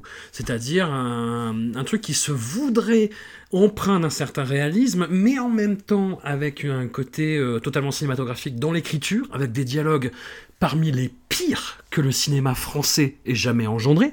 Enfin, je, mais je, je, pensais, je pensais que ça, j'irais, en fait, euh, pour être tout à fait honnête avec toi, Elodie, à l'époque, euh, que c'était lié à ton ressenti qui avait été très très violent à l'issue de cette séance. J'ai vu le film, j'ai fait, j'ai fermé ma gueule et je te dois des excuses. Parce que, putain, mais quel, quel truc ah, horrible Mais mais il y a des dialogues qui sont cultes, hein, qu'on emploie au cours aujourd'hui.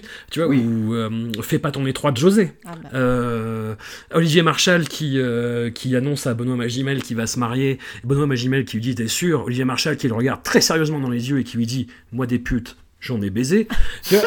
que des moments comme ça, mais complètement hors du temps, hors de l'espace, hors de tout, et qui sont, mais le, film est au, final d'une vulgarité mais effroyable. On pas l'arrêt à Claude Corti, quoi. Tu vois ouais. Ah bah ça, ah moi, bah oui. oui. Comment ai-je oublié? Comment ai-je pu oublier Comment ben oui, mais on se laisse, euh, on oublie les fondamentaux. Non, mais c'est vrai que Truand, c'est, c'est, c'est, moi je pensais pas à ça quand je suis allée le voir. J'ai fait waouh, tu n'en ressors pas indemne. Hein. Euh, mais du coup, il a une place à part, hein, parce que là, pour le coup, c'est tellement euh, il y est tellement allé, le gars, que. Bon, et d'ailleurs, on voit bien que Philippe Cobert, euh, il y a cru. Il a vu le César, voir l'Oscar, voir le BAFTA, enfin, je sais pas. Et euh, c'est gravissime, mais ouais, mais pareil, quoi. Il y a des scènes, la fameuse scène où il est aux toilettes en train de, coucher avec une fille et qu'après, il la jette en disant reprends là ta chèvre ou reprends là, c'est une chèvre. Enfin, mais c'est d'une vulgarité, mais innommable, quoi. C'est vraiment. Mais du coup, il a une place à part, tu vois. Après, quand tu vois Olivier Marchal, tu fais ah mec, il faut bosser encore, quoi. T'es pas au niveau, quoi. on voit qu'il essaye d'aller vers ça, mais... Alors peut-être que c'était un coup de génie, quoi. Enfin, de génie. Je sais pas si on peut parler de génie, mais je veux dire, voilà, fallait peut-être... Euh, il faut quand même préciser, quand on dit « fais pas ton étroit de José », que José est un homme, hein. Hein, oui, voilà, très important. On est toujours dans du. Et que c'est une, une réplique qui est dite par euh, Ludovic Schanderfer. Voilà. Je, je, vous laisse découvrir cet acteur. Euh, vous voyez le film et découvrez Ludovic Schanderfer, c'est incroyable. Mm. Il y a un film dont on peut parler vite fait, je sais pas si vous l'avez vu, c'est Diamant 13. Euh, qui n'est pas réalisé par, euh, par Olivier Marchal, mais qui est scénarisé par Olivier Marchal, dans lequel Olivier Marchal joue un petit rôle, aux côtés de Gérard Depardieu, et c'est euh, réalisé par Gilles Béat. Gilles Béat, c'est un réalisateur qui, avait, qui a eu son heure de gloire dans les années 80 avec des films comme Rue Barbare, ah, oh, qui brillait dans le polar français. et eh oui qui brillait dans le polar français des années 80 de cette décennie.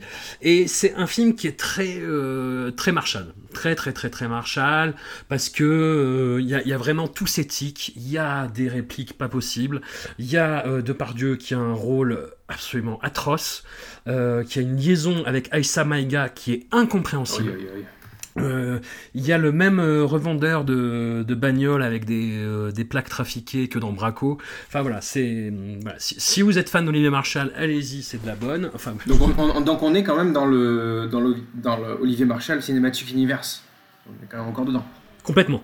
Et ce qui nous amène du coup à Bronx, donc euh, film qui était prévu pour sortir au cinéma, grosse production euh, de la Gaumont, mais qui arrive finalement sur Netflix, confinement oblige. Et pour le coup, bah, Olivier Marshall, après avoir essayé la SF, après avoir essayé le polar financier, bah, il revient dans le Olivier Marshall, avec, euh, avec un, personnage principal avec un nom en ski, avec... Patrick Catalifo, avec Moussa Maskri, avec Francis Renault, avec Alain Figlars, qui a un look incroyable. Pas possible. Incroyable. Une, une incroyable. tête d'ail. Ouais. indescriptible. une tête d'ail. Avec de nouvelles arrivées, bah, Jean Reno, euh, David Bell, Stanislas Merard, Caris, euh, qui... Euh, Caris, qui fait son Caris. Euh, voilà. Et qui fait son charisme complètement. Et Lannick Gautry, euh, qui, qui, avait plutôt des rôles jusqu'à présent en fait de, alors de jeunes seconds dans les comédies, comédies romantiques. C'est-à-dire que généralement il joue le, le mec euh, qui avec la nana que le héros aimerait bien euh, serrer. Ah, c'est voilà. le Chris Pratt français, Et c'est ça? là. C'est le. Ouais. ouais, vite fait. Hein. Il y, y, a un petit air, c'est vrai. Et que j'ai toujours trouvé euh, sous-impressionnant. Et qu'il allait encore, je trouve. Voilà. C'est-à-dire qu'il il, il, il, est là. Voilà, il est comme Juto dans euh, Jackie Royaume des filles. Il est là. Et là, voilà, on est vraiment dans du Olivier Marshall à bloc. Hein. Il y a, il y a euh, toujours ces, ces, ces, immenses commissariats dans les entrepôts avec des briefs, avec tous les flics qui font ah, je suis pas content, je suis pas content. Il y a toujours l'IGS sur le cul des héros. Ouais. Tu vas dire. Oui, ah oui, c'est vrai qu'il y a... moi j'aime bien les scènes comme ça de vestiaire. C'est un peu la maison France 5 Olivier Marshall hein, quand même, parce que ça veut être, c'est un peu crade, mais en même temps c'est du, tu vois, c'est quand même il y a de la lumière et tout. Il y a le côté euh, vieille armoire en cuivre, c'est super tendance. Enfin, en, en fer, en je sais pas quel métal d'ailleurs, mais voilà. Mais euh, non, bah moi j'ai commencé donc euh, pour euh, cette superbe émission. par Bronx, hein, je me suis dit voilà. Alors, bah, c'est-à-dire que ce qui est bien, c'est qu'il pose les bases tout de suite. Hein. Première réplique, on est dans un vestiaire. Euh, le haut niveau, donc ce sont des allusions à caractère sexuel. Hein. donc ça, il a besoin de tout de suite montrer qu'on est dans un univers quand même hétéro, de mecs. Hein. Ça, c'est super important pour lui quand même. Vu toutes les allusions qu'il fait, le monde se divise quand même entre les enculés et les autres.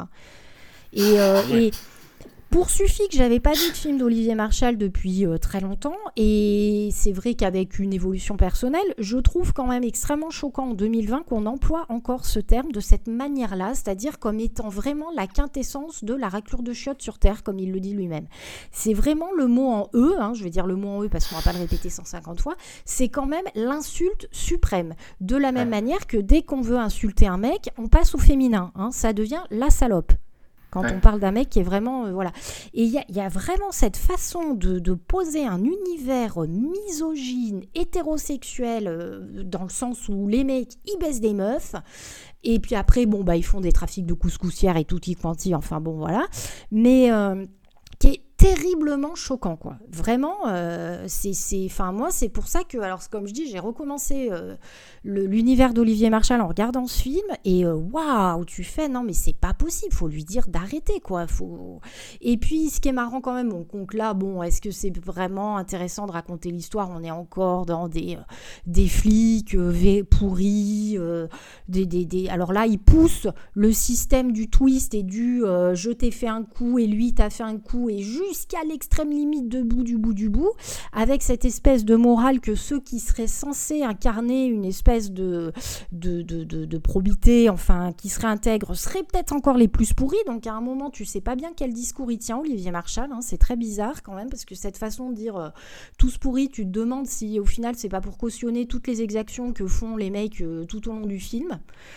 Et, euh, et, puis mmh. voilà, on, on a, bah, comme je dis, euh, des, des, des, filles euh, qui vivent avec des flics véreux, mais bon, elles ont des belles maisons, elles ont tout. Et puis on a quand même Stanislas Qui est. Alors là, je pense que dans ce film, on ne peut plus distinguer l'homme de l'artiste. C'est-à-dire que je pense qu'il a compris qu'il était tombé très bas et qu'il était dans cet état-là quand il arrivait sur le tournage. Il n'avait pas besoin tellement de composer le rôle. hein. Je pense, je me demande si c'est pas vraiment flingué en fait. Faudrait quand même se poser des questions. Est-ce qu'il est toujours vivant, Stanislas Mera Parce que voilà, typiquement, l'acteur qui n'a rien à foutre là, qui n'a qui, qui ne propose rien, enfin, qui est complètement déconnecté.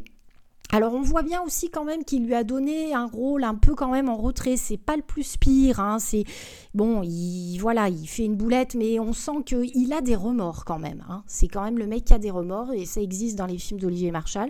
Mais voilà quoi, c'est fait Stanislas Mérard. Qu'est-ce que bon alors après je comprends, faut bouffer. Il y a un moment, tu comprends bien que dans les films d'Olivier Marshall, il y en a ils viennent, faut bouffer quoi. hein. Bah. Mais voilà, mais c'est vrai que je trouve qu'il y a une vraie gêne quant à la teneur de ces, de, de ces dialogues, la manière dont, il- dont il- les gens s'expriment. Tu fais, mais arrête-toi, quoi. C'est comme je dis, il y a une complaisance dans cette manière d'employer certains mots. C'est euh, terrible. Et du coup, ça, ça fait plus rire, quoi. Ah, mais de toute façon, enfin, ça, ça- ça t'a arrêté de rigoler au bout du deuxième film. de toute façon, encore. Oui, oui, non, mais c'est tenté qu'on ait vraiment rigolé, mais je veux dire, bon, Oui, voilà, ouais. quoi. C'est euh, là, il y a un moment, c'est vraiment terriblement gênant, quoi. Ouais, Ouais, c'est ça, c'est ça. Quand tu repenses à la carrière de Stanislas Mera, parce que Mais euh, c'est ça qui est dingue, c'est qu'il a quand même tourné avec des, des très grands réalisateurs, en tout cas des, des Bah réalisateurs, de- des auteurs, quoi. Qui, et tu te dis, qu'est-ce que qu'est-ce qu'il était venu faire dans cette galère, quoi? Bah, Et- je pense qu'il en avait marre d'apprendre des dialogues. Hein. Il s'est dit ça sera reposant. Je veux dire, à mon avis, il s'est dit bon, tu vois, avec Herman, Manuel de Oliveira, tout ça, là, il s'est Ouais, dit ça que ça va être facile. Ouais, ça va être facile. C'est pas faux. C'est exactement. pas faux. ouais. En plus, il, ouais, il, il- il traverse le film comme un fantôme, quoi. Enfin, je, je- Mm. tu comprends pas trop ce qui se passe, ouais. C'est un peu étrange. Euh, cette même, euh, et puis, euh, tu disais, François, on, on- on re- on retourne dans du Olivier Marchal. Je trouve qu'on retourne surtout du, dans du Michael Mann parce qu'on sent qu'il a bien vu Hit, hein, cette fois-ci. Voilà, parce que tous les, euh, les plans de littoral avec les grandes baies vitrées, euh, ce genre de choses. euh, puis le, le, dernier casse, le dernier casse et après on arrête. Enfin voilà, le, délire c'est vraiment hit quoi. On est, on est complètement dans hit euh, et je disais voilà, c'est c'est compliqué là. Qu'est-ce qui, qu'est-ce qui se passe? Voilà. Et puis le fait de, en plus le fait de choisir de d'installer le film à Marseille pour donner un peu plus de, de, de, de saveur, on va dire, au, au- au film, pour dire, ah ben Marseille, cette ville si particulière. euh. Et en fait, ça, là, en plus, dé- le début du film, avec la scène avec Gérard Lanvin et, et, et Mm. donc, euh, comment il s'appelle, euh, Lang- Landry, euh, Gauthier. voilà, merci Danny Gantry.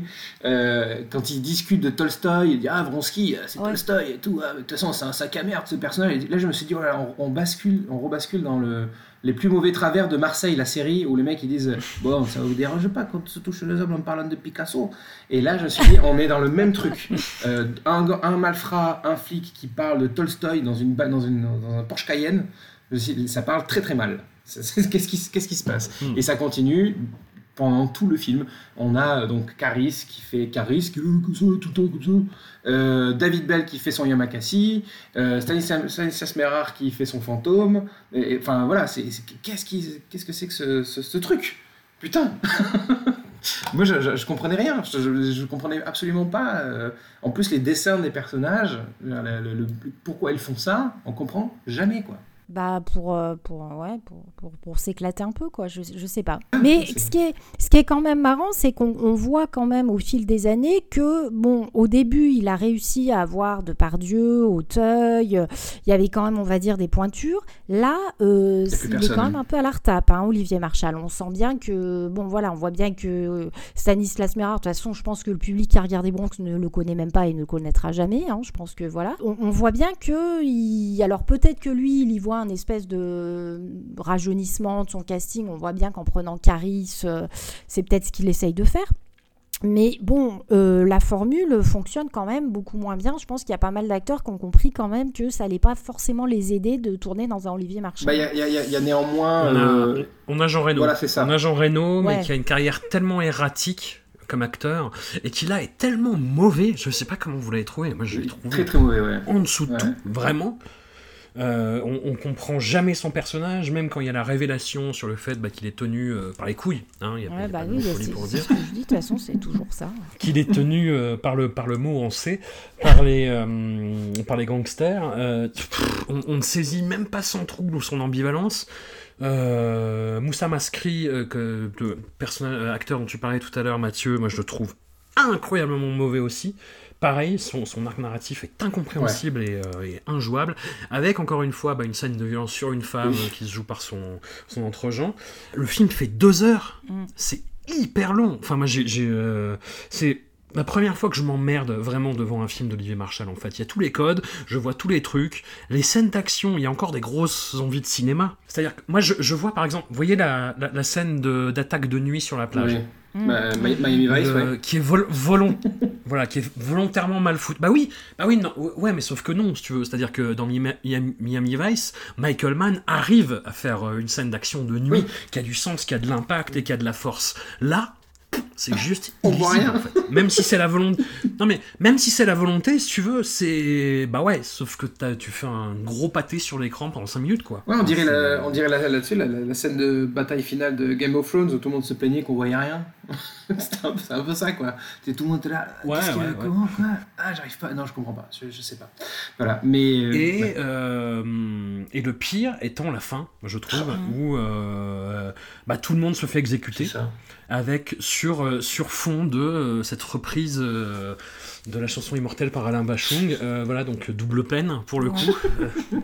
Oui, jusque, jusqu'au bout, tu vois, il m'a salopé cette version, quoi. Ouais. C'est-à-dire là, tu fais, non, t'as pas le droit, quoi. C'est, faut, faut, il y a des limites, tu vois. C'est, il faut toujours qu'il franchisse la ligne rouge. C'est, il y a rien à faire. Jusqu'au bout, ouais.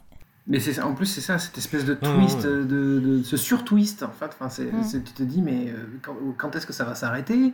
Euh, En plus de ça, euh, euh, donc on parlait des, des- des acteurs connus qui sont aux abonnés absents. euh, on parlait de Jean Reno, mais il faut parler de Claudia Cardinal, qui a une phrase dans le film. Il, peut se- il, il- il parvient à récupérer Claudia Cardinal. euh, elle, elle apparaît, mais euh, je crois deux scènes, je crois. Euh, la, scène de l'enterrement et la scène après où il discute avec la mafia corse. Euh, Il y a vraiment rien qui se passe avec elle. Euh, euh, et, euh, tu parlais des, euh, scènes d'action. Euh, moi, il y a un truc, et là, j'en pouvais absolument plus. Ah bah, C'est aussi après avoir regardé tous ces trucs-là en une semaine. Euh, c'est de Ouais. ce, ce délire de, de, de- En fait, il masque, il cache la misère de sa mise en scène.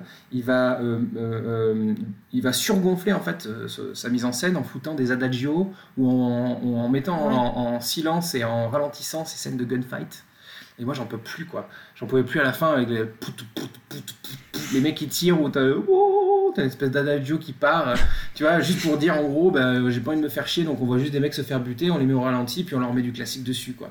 C'est- vraiment, euh, c'est le- c'est la, la, la lead euh, de la mise en scène, quoi. Et là, c'était vraiment, euh, Ouais. c'était la, la, la Godot qui a fait des bordels, là, c'était plus possible.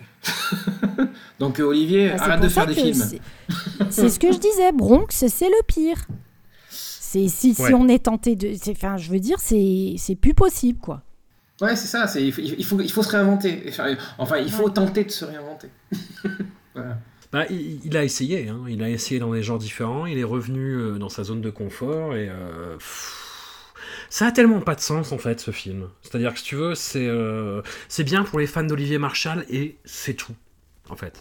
C'est-à-dire que pourquoi actualiser la tuerie du bar du téléphone? Pourquoi euh, montrer ces mécaniques entre les gangsters? Pourquoi ces trajectoires de, de- de personnages? Pourquoi cette fin?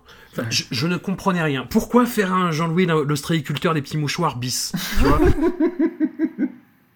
Mais parce que c'est la seule chose qui l'intéresse. Il ne sait parler que de ça. C'est, c'est- je veux dire, Ouais. ce mec a un univers limité et en plus, comme je dis, au-delà de ces affaires euh, policières qui, pour certaines, effectivement, ont existé, de, de personnages ayant effectivement existé, comme je dis, tout se résume à des histoires d'amour ou de cul avec des nanas. C'est, en fait, c'est ça, Olivier Marshall. C'est des histoires de, de vengeance Ouais. et de. Et je, je sais pas, ce, ce mec, euh, il, il filme sa libido ou sa conception du monde, mais il y a un moment, il est dans son univers.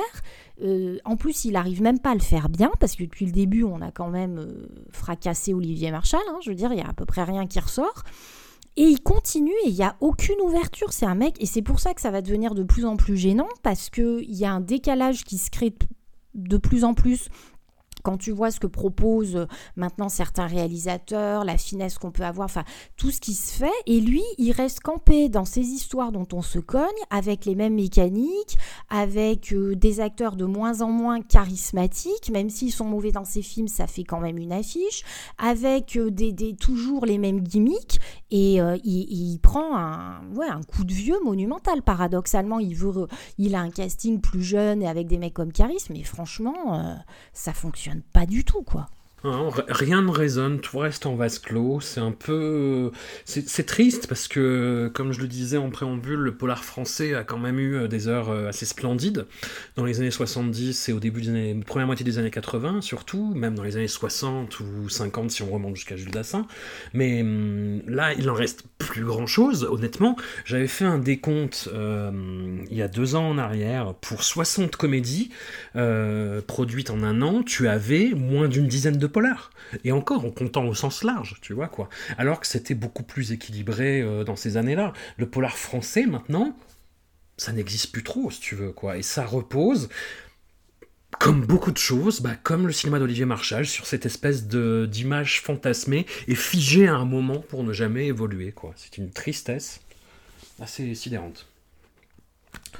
Tout, à voilà. fait. Désolé. Non, non je, je plus sois. Ouais. Je, suis absolument d'accord, tu as très bien euh, synthétisé.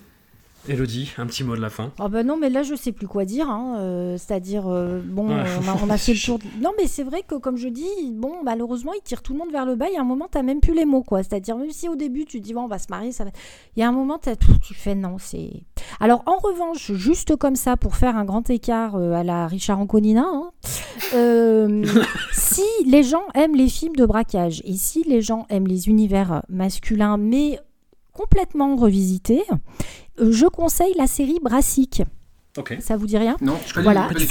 Eh bien, c'est sur Canal. Alors évidemment, je fais un grand écart. Vous pensez bien que ça n'a à la fois rien à voir, si ce n'est que c'est une petite euh, groupe de, enfin un petit groupe de potes euh, dans une petite ville euh, anglaise, mais vraiment où il se passe pas grand chose. Et le personnage principal, Vinny, il est bipolaire en fait. Et on va suivre au fil des épisodes, il y a deux saisons, ces gars qui vivent, qui essaient de se débrouiller. Donc pour le coup, il y a quand même un fond social. Hein. on voit bien que voilà. Alors eux, les braquages, c'est euh, on va euh, taper un, mouton. C'est toujours des trucs à la va comme je te pousse. C'est incroyablement drôle. Il y a un vrai comique de situation. Lui, euh, Joseph Gilgun, il a écrit ça avec Danny Brock Hurst, je crois, c'est celui qui a écrit Shameless. Ah, Parce que lui, dans la vie, il est dyslexique. C'est un mec qui a eu pas mal de problèmes avec la drogue, les cachets, les machins et tout. C'est un personnage incroyablement attachant qui, effectivement, enfin, qui apparemment est bipolaire. C'est inspiré de lui. Et donc, on a cette équipe de bras cassés qui se lance toujours dans des histoires improbables. C'est très, très drôle. Et ce qui est vraiment intéressant, c'est que pour que c'est une ambiance de mec, tous ces fameux codes virils sont dépassés. Il euh, y a un gay euh, qui vient d'une communauté justement euh, illégitant. Il y a un gars Tomo qui est prêt à tout pour gagner un petit peu des sous. Il a fait une espèce de, de salle comme ça, des délices où il paye de sa personne quand il faut et c'est pas très grave. Et c'est absolument formidable. Et là, on se fait plaisir, on rigole et en même temps, on a ce personnage de Vinny qui a cette particularité, qui a un rapport au monde euh, un petit peu différent des autres et qui par moments amène une émotion absolument incroyable. Voilà, euh, il y a des, passages comme ça, ce, regard, cette manière qu'il a d'être, et on a ces notions d'amitié au-delà de tout, et s'il faut se faire péter la gueule pour un pote, on le fait. Il y a ce côté, quand un mec se conduit mal, bah, on peut lui, lui mettre des bourpifs, mais c'est fait tellement autrement, il y a tellement de, de, de, Voilà, on a dépassé ces clichés des mecs et sévèrement burnés. Je conseille cette petite euh, série Brassy qui a deux saisons pour l'instant. Je pense qu'il y en aura une troisième. Et c'est absolument formidable. Super, bah écoute, une note positive pour finir. Que demander de mieux Voilà, je me disais que c'était important quand même. Merci beaucoup Mathieu. On se retrouve euh, bah, la semaine prochaine bah, pour le nouvel épisode de Voilà Maggie. Salut À tout bientôt. Salut